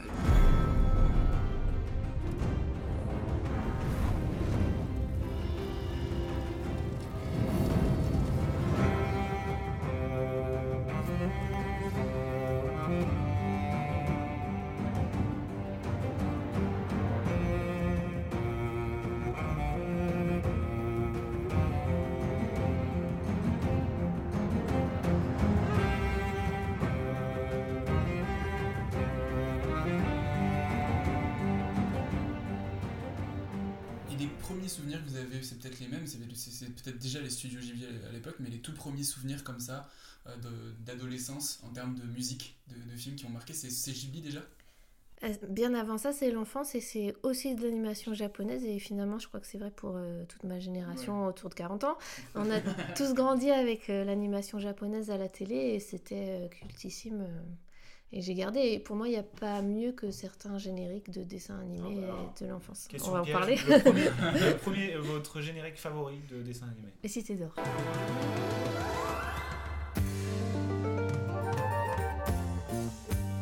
Enfant du soleil, tu parcours la terre, le ciel, cherche ton chemin. C'est ta vie, c'est ton destin. Jour, la nuit, avec tes deux meilleurs amis, à bord du grand. Puis même les cités d'or, ce dessin animé m'a vachement marqué enfant. Et vous avez vu les nouveaux qui sont sortis Non. Non. Ah ouais. Bah, c'est parfois dur de passer un- de faire un remake ou de faire une suite de certains trucs. Mais c'est bien. Oui. Il y avait, il y avait aussi les Captain Flamme et tout ça, j'imagine Non? Moi, pas trop Captain Flamme. Qu'est-ce que je regardais? Euh, Les Mondes Engloutis. Les mondes Hein? Un très beau générique de Vladimir Cosma. Toi, enfant de la terre, écoute-moi. Toi qui as le secret du chagrin. Dans toutes les strates et les mondes engloutis. On a déjà entendu plusieurs fois cette histoire entre votre relation et le studio Ghibli. Est-ce que vous pouvez nous raconter cette petite anecdote? Pour Comment ça euh, à comment ça fait vous êtes Oui, parce que je, un- un je suis habituée à raconter, donc je sais bien raconter maintenant. Euh, On va pas vous embêter longtemps. On parlait des hasards et de la chance, c'est vraiment ça qui s'est produit et qui, depuis le départ dans ma modeste carrière, euh, ça a toujours marché comme ça. Euh, moi, donc fan d'animé et artiste un peu indépendante et pas du tout connue en fait à l'époque, j'envoie euh, mon CD nouvellement sorti. On est en 2009, ça date un peu. hein. À des journalistes ou à voilà. Et puis je me dis tiens je vais l'envoyer au studio Ghibli pour les remercier pour leur film. Donc on a trouvé une adresse. On a envoyé ça un peu au petit bonheur Et moi, j'avais vu, Vous un avez même pas mis votre adresse mail. non j'avais mis un mot de remerciement sur une petite carte postale et qui est devenue célèbre parce qu'ils l'ont montré au Japon dans toutes les émissions de télé après ah c'est la carte postale qu'elle avait envoyée. Mais c'était un cadeau de fan euh, et, et comme fan je mettais pas mon contact ça me paraissait euh, ça dit il y avait mon nom il y avait le CD donc il fallait pas être super euh, fort pour retrouver. Mais n'empêche ça m'a fait très plaisir. Donc dix jours après je reçois un mail euh, pour savoir si c'est bien moi qui ai envoyé ce CD et déjà ça c'était fou je suis tombée un peu à la renverse en disant ah, génial ils veulent me remercier j'étais hyper fière et en fait non c'était une prise de contact un peu plus sérieuse on va dire C'est pour, pas juste euh, un merci. là. et ça s'est fait assez vite finalement, euh, le, le concret, euh, de me demander de composer un, un titre. C'était vraiment euh, avec la prudence japonaise, asiatique. Un titre, puis deux, puis trois, puis la BO entière au bout de quelques mois. Ah ouais, J'imagine que vous avez dit oui direct. Ah oui, j'ai rien négocié du tout, Ah ni, ouais, ni posé de questions. Peu importe le mail, oui. Donc on a rencontré des- les équipes à Paris euh, quelques, quelques jours après euh, que j'ai reçu ce mail. Alors du coup, ça s'est passé comment euh, La façon de travailler? C'était vous allez au Japon ou- Euh, j'ai été beaucoup beaucoup au Japon. C'est pendant un an et demi euh, la composition des musiques. Je faisais pas que ça, mais quand même. Euh, et c'était tout en France, de musiciens français dans, dans mes studios. Mais on allait tout le temps au Japon pour voir l'évolution de, du boulot, à savoir euh, les différentes étapes. Parce que quand les Japonais m'ont contacté, ils avaient que le scénario, ça n'avait pas Mm. commencé encore. Donc on est allé à, à chaque étape cruciale pour faire les choix, les fameux choix, jeter des choses, en, en créer d'autres, etc. Jusqu'à bah, jusqu'au montage final. Alors, pour plus d'infos, c'est le, le film Arietti, Mhm. le monde des, Le petit monde des chapardeurs.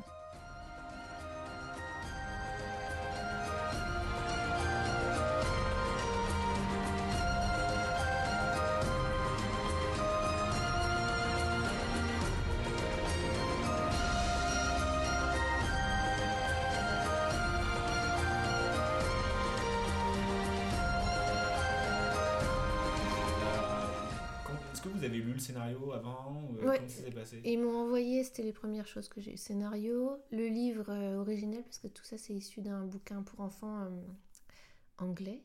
C'est très connu en Angleterre, aux États-Unis, mais c'est pas connu en France en fait. Mais c'est un classique là-bas pour les enfants. Et puis quelques dessins, les premières recherches de personnages, etc. Vous avez réagi comment quand vous avez Ça, c'était plutôt dingue, ouais. Ouais. Je le raconte assez souvent encore, parce que hum, ce film, il continue de me suivre beaucoup dans des festivals de cinéma ou dans parfois même des écoles qui me font venir pour euh, travailler avec eux ou en parler. Euh, avoir les dessins originels euh, deux ans avant la Et la main sortie qui du tremble film. un peu ou pas quand, Ouais, c'était plutôt chouette. ouais. Donc, euh, ouais, c'est des, des souvenirs assez. J'imagine qu'en tant que fan, voir l'envers du décor, ça doit être, un- Ouais, c'est magnifique. aussi. Mais même s'ils n'avaient pas retenu les musiques à la fin, euh, d'avoir vécu ça, c'était. Merci. clair. Une dernière petite question pour ce film. Euh, la fin du générique, c'est euh, c'est une chanson en français. Ah, il- elle existe dans plein de langues. Je l'ai chantée dans des Ah tas de langues, cette chanson. Ah ouais. En japonais d'abord, en anglais d'abord, parce que c'est ma première maquette. Et puis après, pour me défier, ils m'ont dit, mais il faut la chanter en japonais, mais ils l'avaient dit sur un ton de boutade un peu. Je dis, ok. Et donc on l'a fait. Et donc c'est la version officielle de la BO, en fait, le- en japonais.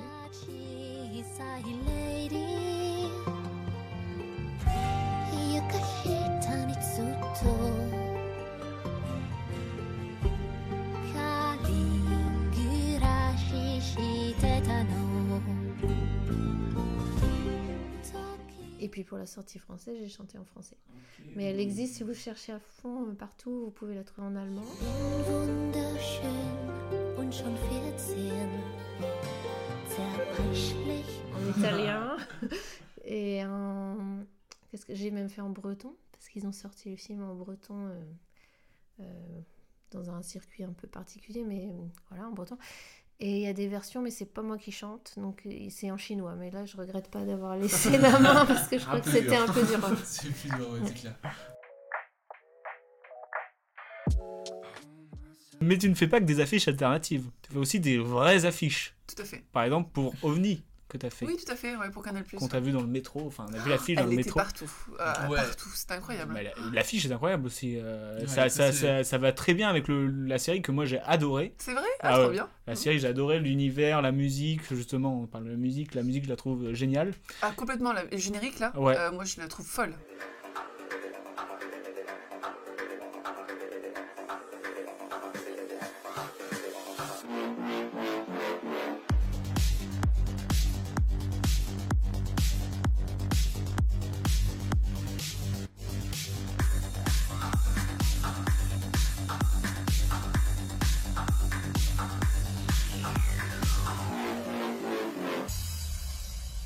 A vraiment un univers et, euh, que tu- justement on reconnaît la série par cette musique aussi. Et du coup, la musique qui est un petit peu bizarre, elle colle avec l'ambiance qui est bizarre, avec les couleurs qui sont euh, euh, bizarres pour une série, on va dire, de télé. Et, Identifié, ouais. et donc, du coup, bah, la, la- la- ton affiche colle parfaitement parce que c'est vraiment l'ambiance du film, je trouve. C'est gentil. Ouais, c'est c'est vrai. Gentil, merci, hein. et t'as aimé OVNI, toi ou, ouais, carrément, Comment t'as été contacté par. Euh, ben, c'était, j'ai déjà travaillé plusieurs fois avec Studio Canal Mhm. euh, pour une ressortie pour euh, des DVD, pour Basic Instinct. euh, Mhm. Et là, euh, pour euh, cette série-là, et en fait, on... ils m'ont envoyé la série. Du coup, j'ai regardé avant et j'ai vraiment tout regardé. euh, j'ai vraiment, je, je me suis prise dans la série, quoi. Et voilà, et après, ils m'ont dit, ils avaient quand même un brief assez précis, des couleurs qu'ils voulaient, de- d'un agencement. Puis après, on a fait des tests ensemble, et puis voilà, ça a fait ça. Je me posais une question parce que dernièrement tu as fait aussi l'affiche euh, Teddy, l'affiche tout à alternative fait. de Teddy. Ouais. Euh, Est-ce que du coup pour travailler, il t'envoie le film avant ou tu euh, Oui, souvent. Ouais, ouais, souvent. Pour ça m'est déjà de arrivé de pas voir les films, pas voir les séries, tu vois, ça m'est déjà arrivé, mais parce que des fois, plus t'en vois, et moins tu vas être créatif parce un peu que bridé, tu vas. quoi. Mais non, mais tu vas dire, ah, mais il y a ce- ce détail-là aussi, puis il y a ça. Ouais, t'en ouais, vois ouais. presque trop. Peut-être, ouais, ça. Voilà, Trop donc euh, après. des fois avec un synopsis c'est peut-être euh, c'est c'est tout aussi efficace quoi, tu, avec les images du film évidemment. Mais voilà, généralement c'est vrai que je vois le film avant. Ah, On est obligé d'en parler. Tu as fait euh, les affiches du Festival de Cannes pendant deux ans. C'est ça. Ah, il faut que tu nous en parles. Comment comment c'est venu Comment c'est venu euh, là-bas? Ben en fait je, je travaillais à l'Institut Lumière. Euh, j'ai travaillé, c'est un- c'était un, des premiers tafs juste après les subs de pub d'ailleurs. Mhm. Euh, j'ai été embauchée comme graphiste là-bas et puis euh, j'ai terminé graphiste en chef euh, au bout de trois ans. Et. Il se passait, juste à ce moment-là, il se passait le, le- un peu l'apothéose niveau affiche, là, le- cet effet boule de neige que j'ai eu sur Internet au même moment. J'étais encore Ok. salariée, donc il y avait plein d'articles sur ce que je faisais. Et je me suis dit, bon, bah, là, soit je me lance maintenant, soit je le fais pas. Bah ouais. Et du coup, je me suis mise à mon compte à ce moment-là. Et un an après, euh, Thierry Frémaux, qui est le directeur de l'Institut Lumière et le directeur euh, du, du Festival de Cannes, m'a appelé et m'avait dit bah, bah, écoute, euh, est-ce que ça t'intéresserait de réfléchir à la fiche du Festival de Cannes? Bon, pas, pas fan. Euh, Le festival de quoi? Je connais Euh. Je ne connais pas. Non, mais, alors, ce qu'il ne savait pas lui, c'est que c'était un énorme rêve pour moi. Ouais. C'était vraiment Ouais. un truc. euh, je pense que j'avais les mains qui tremblaient quand il m'a appelé tellement. Enfin, j'étais, très émue.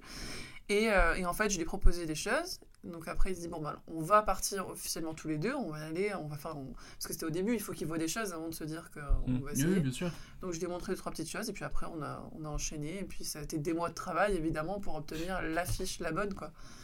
C'est la Donc, première, euh, c'était avec euh, Belmondo? Exactement, ça, Belmondo Anna Karina dans Pierrot le Fou, ouais, c'est ça. une photo de tournage. Donc euh, ouais. Et un- là, est-ce qu'il y a un thème euh, ou c'est c'est un peu carte blanche aussi? Bah, L'avantage, c'est qu'avec euh, Thierry Frémaux, on avait déjà travaillé ensemble. bien donc, du coup, il savait, euh, moi, comment je Oui. fonctionnais. Il savait que je. Enfin, puis le cinéma, tout ça, je, je suis une grande fan. Donc, j'allais chercher les visuels, j'allais. euh, j'allais lui proposer des choses, quoi. Je pense qu'il avait confiance, il y avait déjà un terrain de confiance entre nous. Donc, euh, il avait. J'ai vraiment une carte blanche. Et ça, c'était ouf aussi, quoi. Pour le Festival de Cannes, c'est quand même euh, charmé. Ah ouais, non, après, c'est quelqu'un de, quelqu'un de très exigeant, Ouais. mais je veux dire, j'avais vraiment, euh, là, c'est carte blanche, propose-moi des choses et puis je te dirai si c'est bien ou pas. Voilà, c'était un peu ça. Euh, oui, oui, oui, oui. non, non, mais bien sûr, moi je t'avoue bien, pas de problème, pas de problème. Ah oui, pas de problème. Et est-ce que tu te souviens la première fois où tu as vu ton affiche en immense devant le palais? Ah ouais, Et- ça- Et c'était c'était un truc de fou Ah ouais, c'était un truc de, de fou. Je me rappelle même le jour, en fait, je savais à quelle heure elle allait sortir par Mhm. rapport à la, la conférence de presse. Je me rappelle très bien, j'étais chez moi, j'étais devant l'ordinateur. Et il s'est passé quelque chose instantanément déjà. Enfin, le- le- les mails, plein de choses. C'était, mon nom sortait partout. C'était, et puis c'était cool parce que les, les médias, en plus, ont valorisé le travail de la personne qui avait derrière l'affiche. Enfin, Mhm. c'était pas que. ça. Ouais, je trouvais ça vraiment chouette. C'était très cool. Et puis, vu que c'était un changement, parce qu'avant, c'était une autre personne que moi, là, Mhm. c'était une nouvelle personne, Mhm. lyonnaise, tout ça. Et, euh, et quand je l'ai vu, l'affiche sur palais des festivals, ouais, c'était très émouvant pour moi. C'était, je me rappelle ne pas regarder au début d'avancer, et puis d'un coup de lever la tête, et puis Wow. oh là, c'était beau en plus. Ouais. Euh, J'ai des frissons presque. Ouais, franchement, c'est- non, mais c'est vrai, c'est J'ai l'impression que c'est mon affiche là, je comprends pas. C'était- ouais, non, c'était, c'était, c'était fou quoi. C'était vraiment, et puis les couleurs, il y avait un travail de ouf qui a été fait sur l'impression. Ouais, ouais, ouais. Et, et franchement, je vais te dire, ça a été encore plus émouvant pour moi la deuxième année. Ah ouais? Pour Agnès Varda, du coup. Ouais, parce que tu aussi deux fois. Exactement, oui. Alors déjà, au-delà de ça, l'affiche est très, a un côté très sentimental, parce que par rapport à, à ça. Et puis au-delà de ça, c'est vraiment le, voilà, deux fois. Enfin, c'est, monstrueux. Ouais. Enfin, moi, moi, j'ai failli faire... C'est pas une coïncidence, quoi. c'est pas une coïncidence. C'était trop, pour moi, c'était un rêve. Donc euh, de faire ça à, à 28 ans, 29 ans, c'était... euh, Et euh, toujours dans, dans les musiques de films, vous avez fait un documentaire aussi. Terre des ours, le documentaire en, Ouais. en- en 3D. Euh, J'imagine que c'était complètement différent dans la manière de travailler qu'un que, que Arrietty. qui- Ouais, alors c'est encore Arrietty qui m'avait amené cette chance parce que c'est le réalisateur qui a aimé les musiques d'Arietty. C'est l'histoire de ma vie maintenant, Arrietty. Parce qu'à chaque fois, c'est toujours ça qui C'est pas grâce à. Arrietty, c'est grâce à vous. hein. ah non, il faut rester derrière. la- la- Pour moi, c'est les chansons et après, ma petite personne après. Mais bref, c'est notre débat. Euh, oui, c'est très différent parce que, à la différence de l'animation, et encore pire que pour un film de fiction, dans un docu animalier, euh, quand les projets ils commencent, les équipes ils n'ont pas les images, mais pas du tout parce qu'ils vont aller les tourner après. Donc ils font une bribe scénaristique, mais ils savent pas ce qu'ils vont récolter avec les animaux sauvages. Donc ils savent pas finalement euh, l'histoire qu'ils vont raconter à 100%, même s'il y a une trame. Euh, donc même si on commence à écrire des thèmes et des musiques, on- ils vont être mis à monter à l'image un, un peu en last minute, ce qui peut faire des fameuses déconvenues avec les fameux tracks temporaires que les producteurs mettent parfois et, et auxquels ils s'habituent. Et puis au final, euh, ça marche pas forcément sur le, le montage final, donc on se retrouve un peu coincé, écartelé entre. Donc euh, sur Terre des Os, plus douloureux euh, l'aventure. Ah, douloureux, moi. carrément.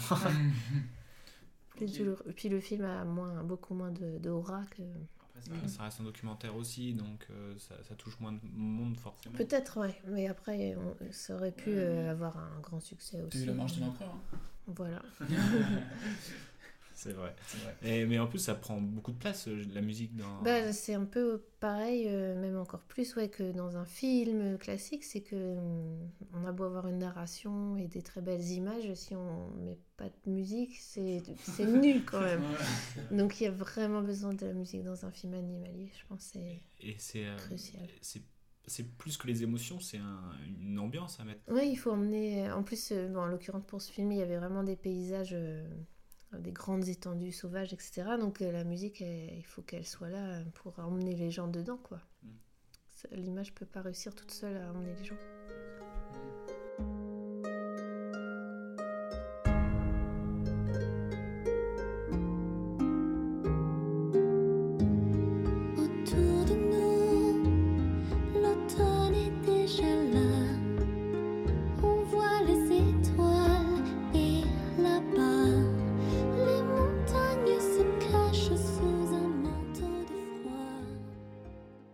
Travaillé sur des jeux vidéo Ouais. Est-ce que c'est encore en cours Est-ce que. C'est- ça fait partie des frustrations. euh, c'est que j'ai fait une très belle euh, bande-son pour un jeu vidéo il y a quelques temps. Ça doit faire 3 ou 4 ans maintenant. Mais que le jeu est un peu dans un tiroir. Et donc je suis très frustrée qu'il sorte pas. C'était. bah, Peut-être un jour il surgira. C'était une boîte de, de jeux française qui se lançait euh, sur un projet. On a fait une très belle BO, des très beaux thèmes. Et puis pour l'instant, personne ne les connaît. Et comment ça marche sur un jeu vidéo Parce que euh, ils vous disent, euh, ils vous disent des règles, comment ça se passe Euh, les règles, justement, ça fait partie des trucs qui ont changé beaucoup. Mais par contre, dans l'univers, il était posé dès le départ. Donc, il y a vraiment. euh, Là, en l'occurrence, c'était un jeu par deck, donc avec des familles et des cartes. Un jeu de mais cartes, mais virtuel, en fait. Je vois.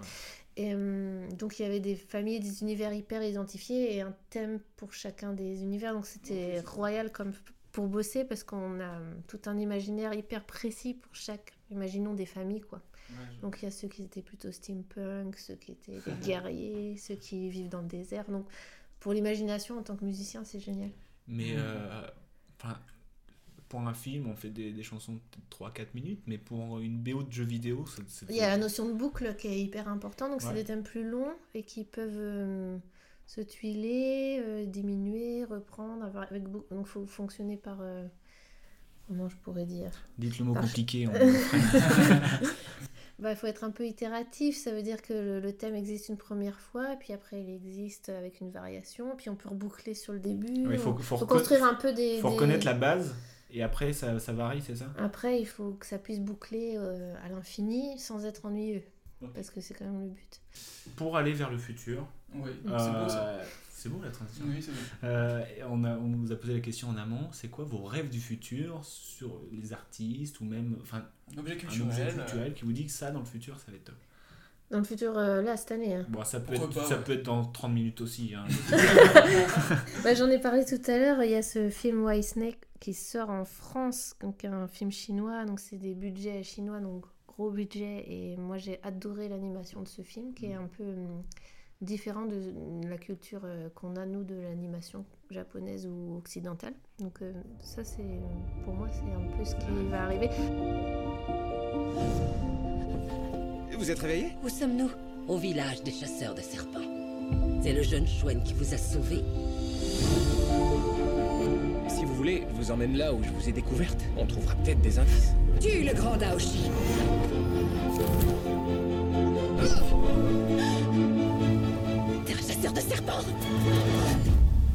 Blanca Ma sœur.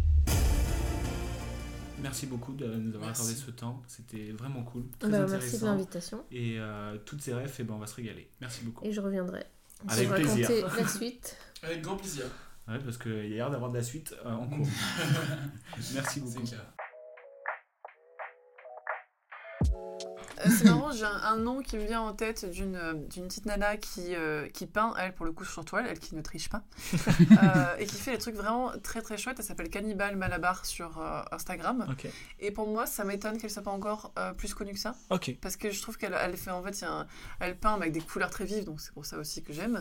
Euh, il y a un côté très 70s aussi. Elle a vraiment Ouais. beaucoup de goût dans les couleurs. Elle est très très bonne dans, le, dans la pâte, dans le- sa manière de dessiner et de peindre. Donc euh, voilà, si vous, si vous avez envie d'aller faire On un va tour. aller euh, s'abonner alors. bah, franchement, elle, elle- elle- je- je- elle mérite vraiment, elle a beaucoup de talent. Et je crois qu'elle est à Lyon d'ailleurs, elle est lyonnaise. Allez Donc voilà, donc bon, au bout d'un moment. Ok, euh, c'est- super subjectif.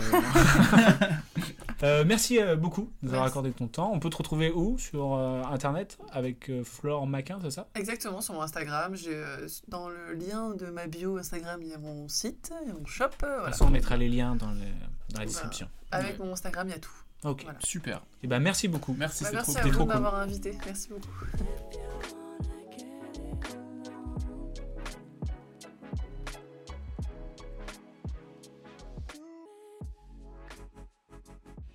Voilà, écoutez, on espère que ça vous a plu. Nous, on a vraiment euh, adoré rencontrer ces deux personnes-là, ces deux points de vue super différents, deux personnalités très différentes. Aux refs différents. Et aux refs hyper, euh, hyper différentes. Donc euh, voilà, très éclectique comme, comme rencontre et franchement, c'était passionnant dans les deux cas. Vous retrouverez bien sûr les deux interviews complètes en bonus d'ici quelques jours. restez, bien, restez bien connectés et nous allons terminer comme d'habitude parce que on adore les jeux. On adore les jeux. Et là, c'est Romuald qui va me Eh proposer oui, un petit j'ai concocté un petit jeu euh, euh, spécial Rêve BO, on va l'appeler. Oh, bien. Euh, je voulais faire, ouais, forcément, comment ne pas faire un blind test là-dessus, mais pas n'importe quel blind test. Ça va être le blind test où je vais te donner les réponses.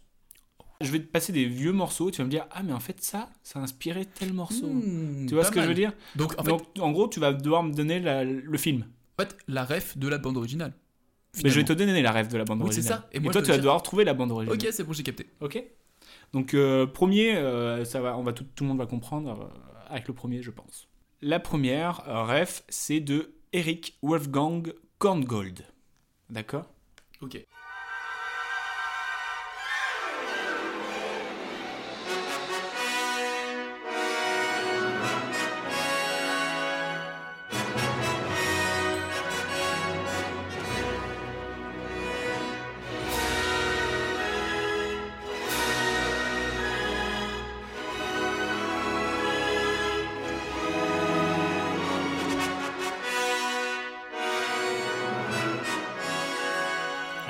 À a inspiré quel film Ça, alors, on est d'accord que ça, c'est le morceau d'origine.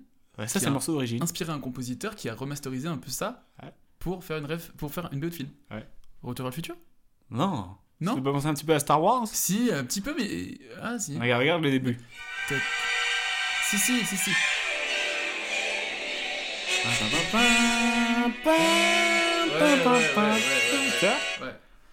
Ouais, c'est oui, pas évident, mais c'est on- je dis quand même ça ressemble vachement. Alors après, est-ce que c'est inspiration plagiat? On ne sait pas. Euh, le deuxième jeu, euh, enfin le deuxième extrait, c'est de Frédéric Chopin, de la sonate numéro 2 en B euh, flat minor. Voilà.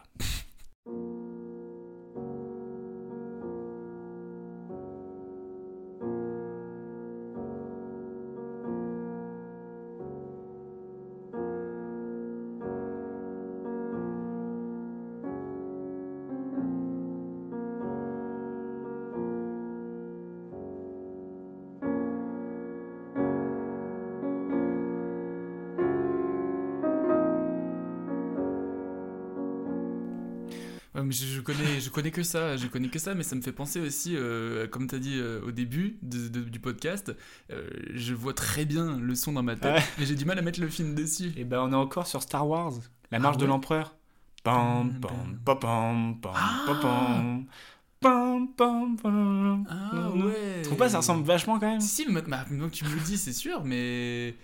Waouh, ah, c'est beaucoup plus dur que ce que je pensais. Ok, T'as d'accord. vu C'est dur, hein, c'est dur, c'est dur. Je vais me refaire. Euh, mais quand, quand il pense et que tu compares les deux, tu fais Ah ouais Quand même, ça ressemble beaucoup. Le troisième extrait est de Stravinsky, Le Sacre du Printemps, euh, la partie sur la danse des adolescentes.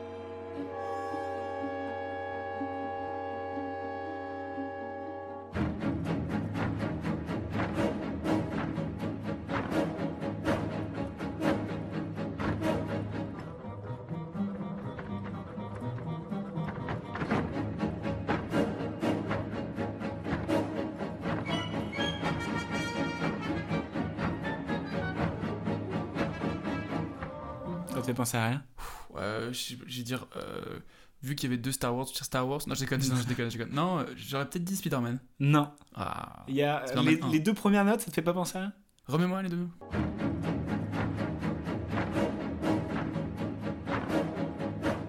Pom, pom, pom, pom, pom, pom, pom, pom, pom, pom, pom. Les dents de la mer mais si, mais c'est évident, purée. Ah C'est ouais. fou quand même en vrai. Quand tu, quand tu compares les deux, c'est vrai que hors, euh, hors propos, j'imagine que c'est un peu compliqué. Ouais. Mais quand tu reprends, tu fais putain, mais ouais, ça, c'est fou quand même. Mais bien sûr, bien sûr. Donc ça, dans la mer, ça inspiré voilà, de John Williams aussi. Euh, alors là, ça va être euh, un peu compliqué, je pense. Mais quand, quand on y pense, on fait ah ouais, c'est vrai que ça ressemble beaucoup. Il y a même eu des. Là, il y a eu, je crois, il y a eu des procès et tout. C'est parti. C'est de Monty Norman, Bad Thing,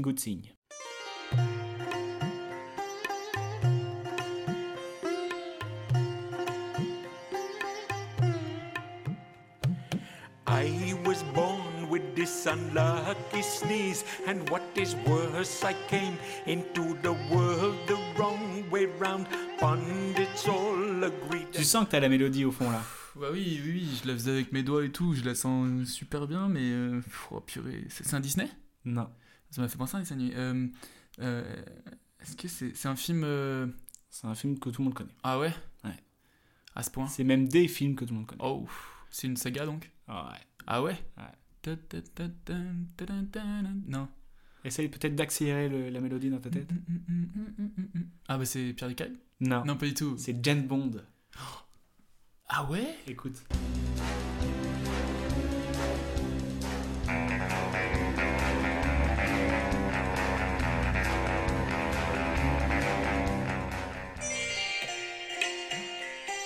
Pom, pom, pom, pom, tu vois Si t'accélères.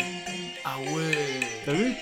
Tu vois, c'est un petit peu. euh, Ouais, c'est tendancieux, ouais. C'est le- tendancieux, hein. les- les- les- les- les- la rythmique, peut-être que si tu l'accélères, ça. Ouais. Ouais, ouais. Le jeu aurait dû s'appeler Justice or not Justice. Justice, or not justice, clairement. Bah voilà. Et bah écoutez, Et on il nous manque les rêves du futur. Et bien sûr. Cette fois-ci, j'y ai pensé. Bravo Il n'y a pas de montage, d'habitude, je, fais Ah, mais oui On va couper. Et je cherche. Et non, j'ai trouvé. Ok, vas-y, dis-nous. Ouais, vas-y. Ouais. Euh, alors j'ai essayé de trouver un truc un peu dans le thème aussi de la, de la musique. Bien sûr. Et c'est sur euh, Insta, c'est un gars qui s'appelle euh, Rat Trick. Alors RA comme le rat, le truc, le truc dégueulasse. Point Trick, T-R-I-C-K. Et en gros, c'est un gars qui fait de la batterie sur euh, des musiques classiques. Donc il va prendre, je sais pas, du Chopin et il va, faire, il va, il va accompagner le Chopin avec de la batterie, tu vois. Ah ouais, sympa. Donc en gros, il va mélanger euh, le style rétro euh, classique en mettant de la batterie et tout. Et il y a vraiment des trucs, c'est trop cool. Euh, par exemple, là, il prend le concerto numéro 3 en D mineur de Rachmaninoff.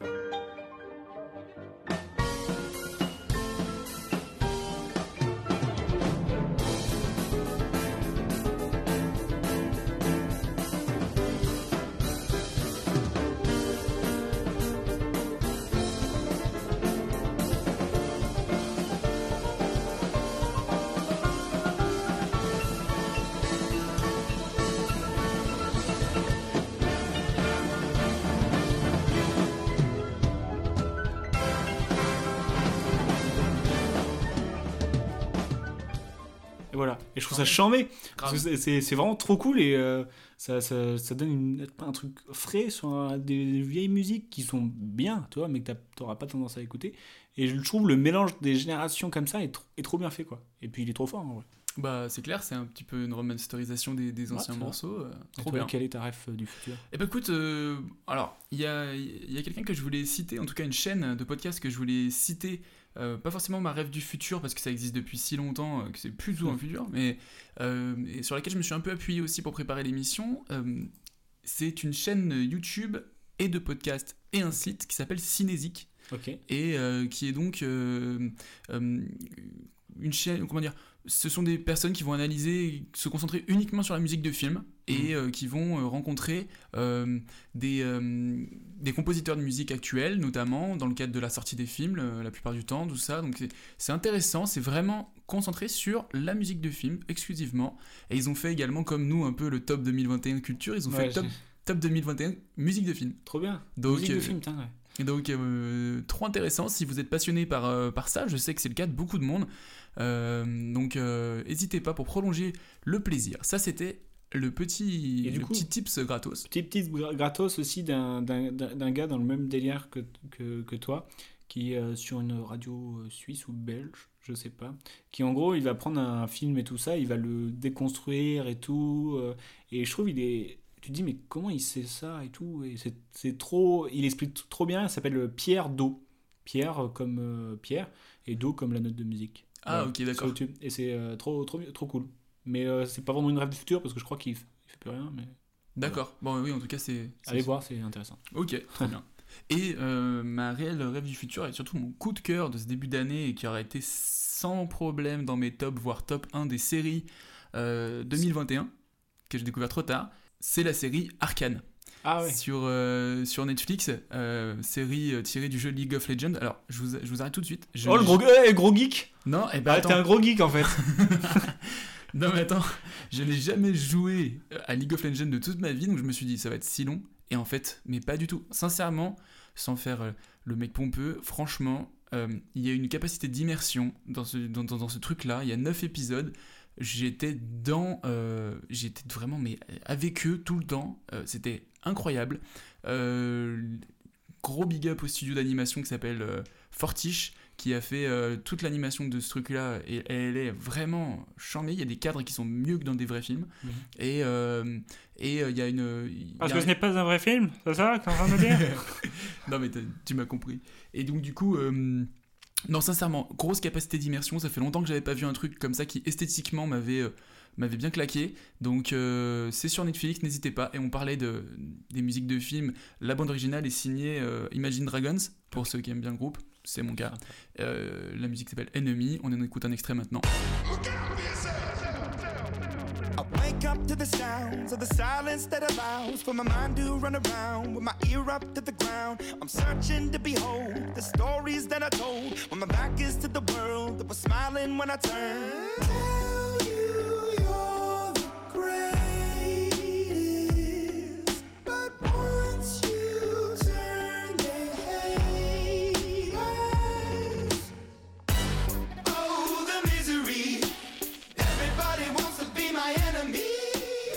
Voilà écoutez n'hésitez pas à aller voir Arcane sur Netflix c'était ma rêve du futur Trop bien. Et euh, moi, n'hésitez pas à aller voir la scène où il court dans Licorice Pizza. tu sais qu'à chaque fois que tu dis licorice pizza j'entends les choristes pizza C'est le groupe trop bizarre. trop bizarre Ça fait un peu groupe de métal, tu sais. Ouais. Ah ouais. Licorice Pizza. c'est vrai Il y Avec avait- Ramor, faut rajouter. ça fait un peu groupe euh, ouais, de hard rock ou de pizza Ah bah de pizza. voilà. Je crois que euh, c'est une fin d'émission. N'hésitez pas à vous abonner, à mettre euh, un petit j'aime, ça dépend sur quelle plateforme vous êtes finalement. N'hésitez pas à vous abonner, oui, partager euh, et aller suivre aussi nos invités, Cécile Corbel sur euh, Insta, qui sont Cécile Corbel, on trouve. Tout à fait. Et pareil pour Flore Mac- Flore Maquin. Exactement. Et euh, allez les soutenir et euh, franchement, euh, soutenez-nous aussi, c'est cool. Ouais. Et nous, on peut même vous soutenir. Si, Si vous voulez, on vous soutient, nous. Alors, en tout cas, dans vos vies, on est là. On est là. bon, bah, euh, c'est une fin d'épisode. Merci à toi, Jeanne. Merci à toi, mon cher. Et on se retrouve pour euh, une nouvelle émission. À très vite. Salut. Euh, je sais que j'abuse, hein, mais est-ce que ce ne serait pas le moment idéal pour un chant d'adieu?